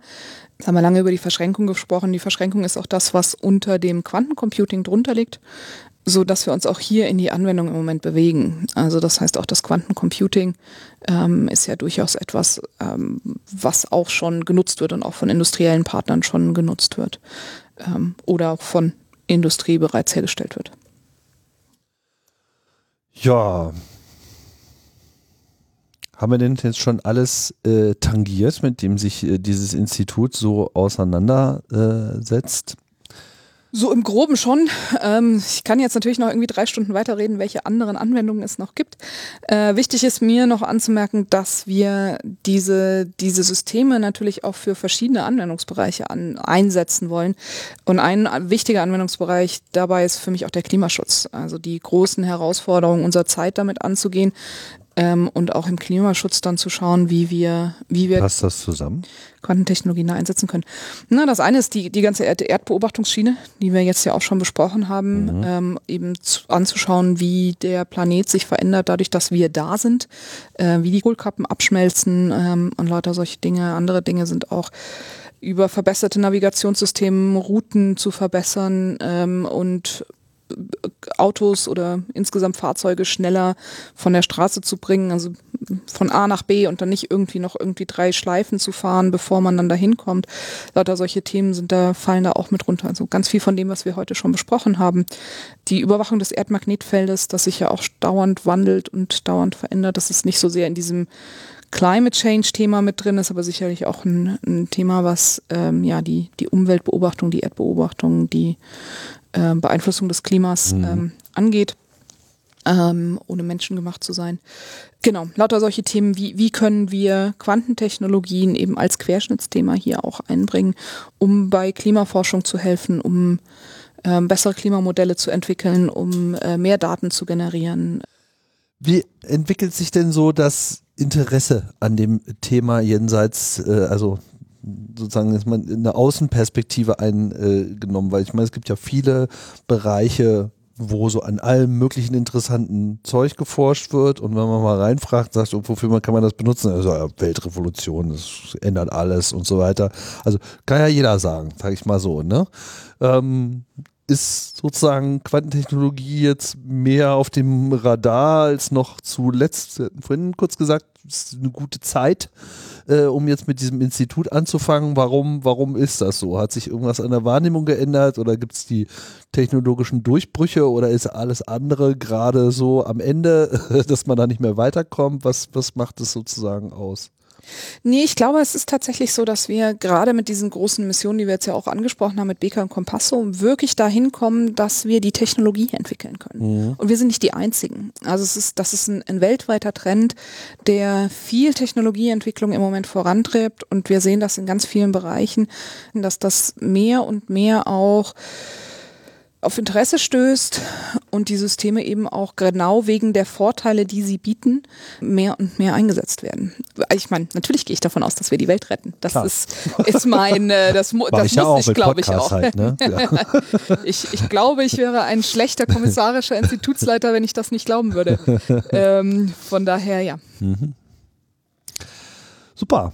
Dann äh, bleibt mir erstmal nichts weiteres als Danke zu sagen für die Ausführung zur Quantentechnologie war sehr interessant und äh, hat neue Einblicke äh, geliefert und äh, interessante Perspektiven, wie sich auch so die Raumfahrt dort äh, verändern kann, weil gerade im Bereich Kommunikation und äh, auch so äh, Fernkommunikation, also Missionen, die weit rausgehen. Uranus und äh, Neptun klagen an. Ich glaube, es wird tatsächlich darüber nachgedacht bei der NASA, äh, dann doch vielleicht mal wirklich dort auch mal äh, hinzufliegen und demnächst mal eine Mission zu formulieren. Ich finde das ja mal ganz gut, weil da ist ja seit Voyager nicht, äh, nicht viel passiert.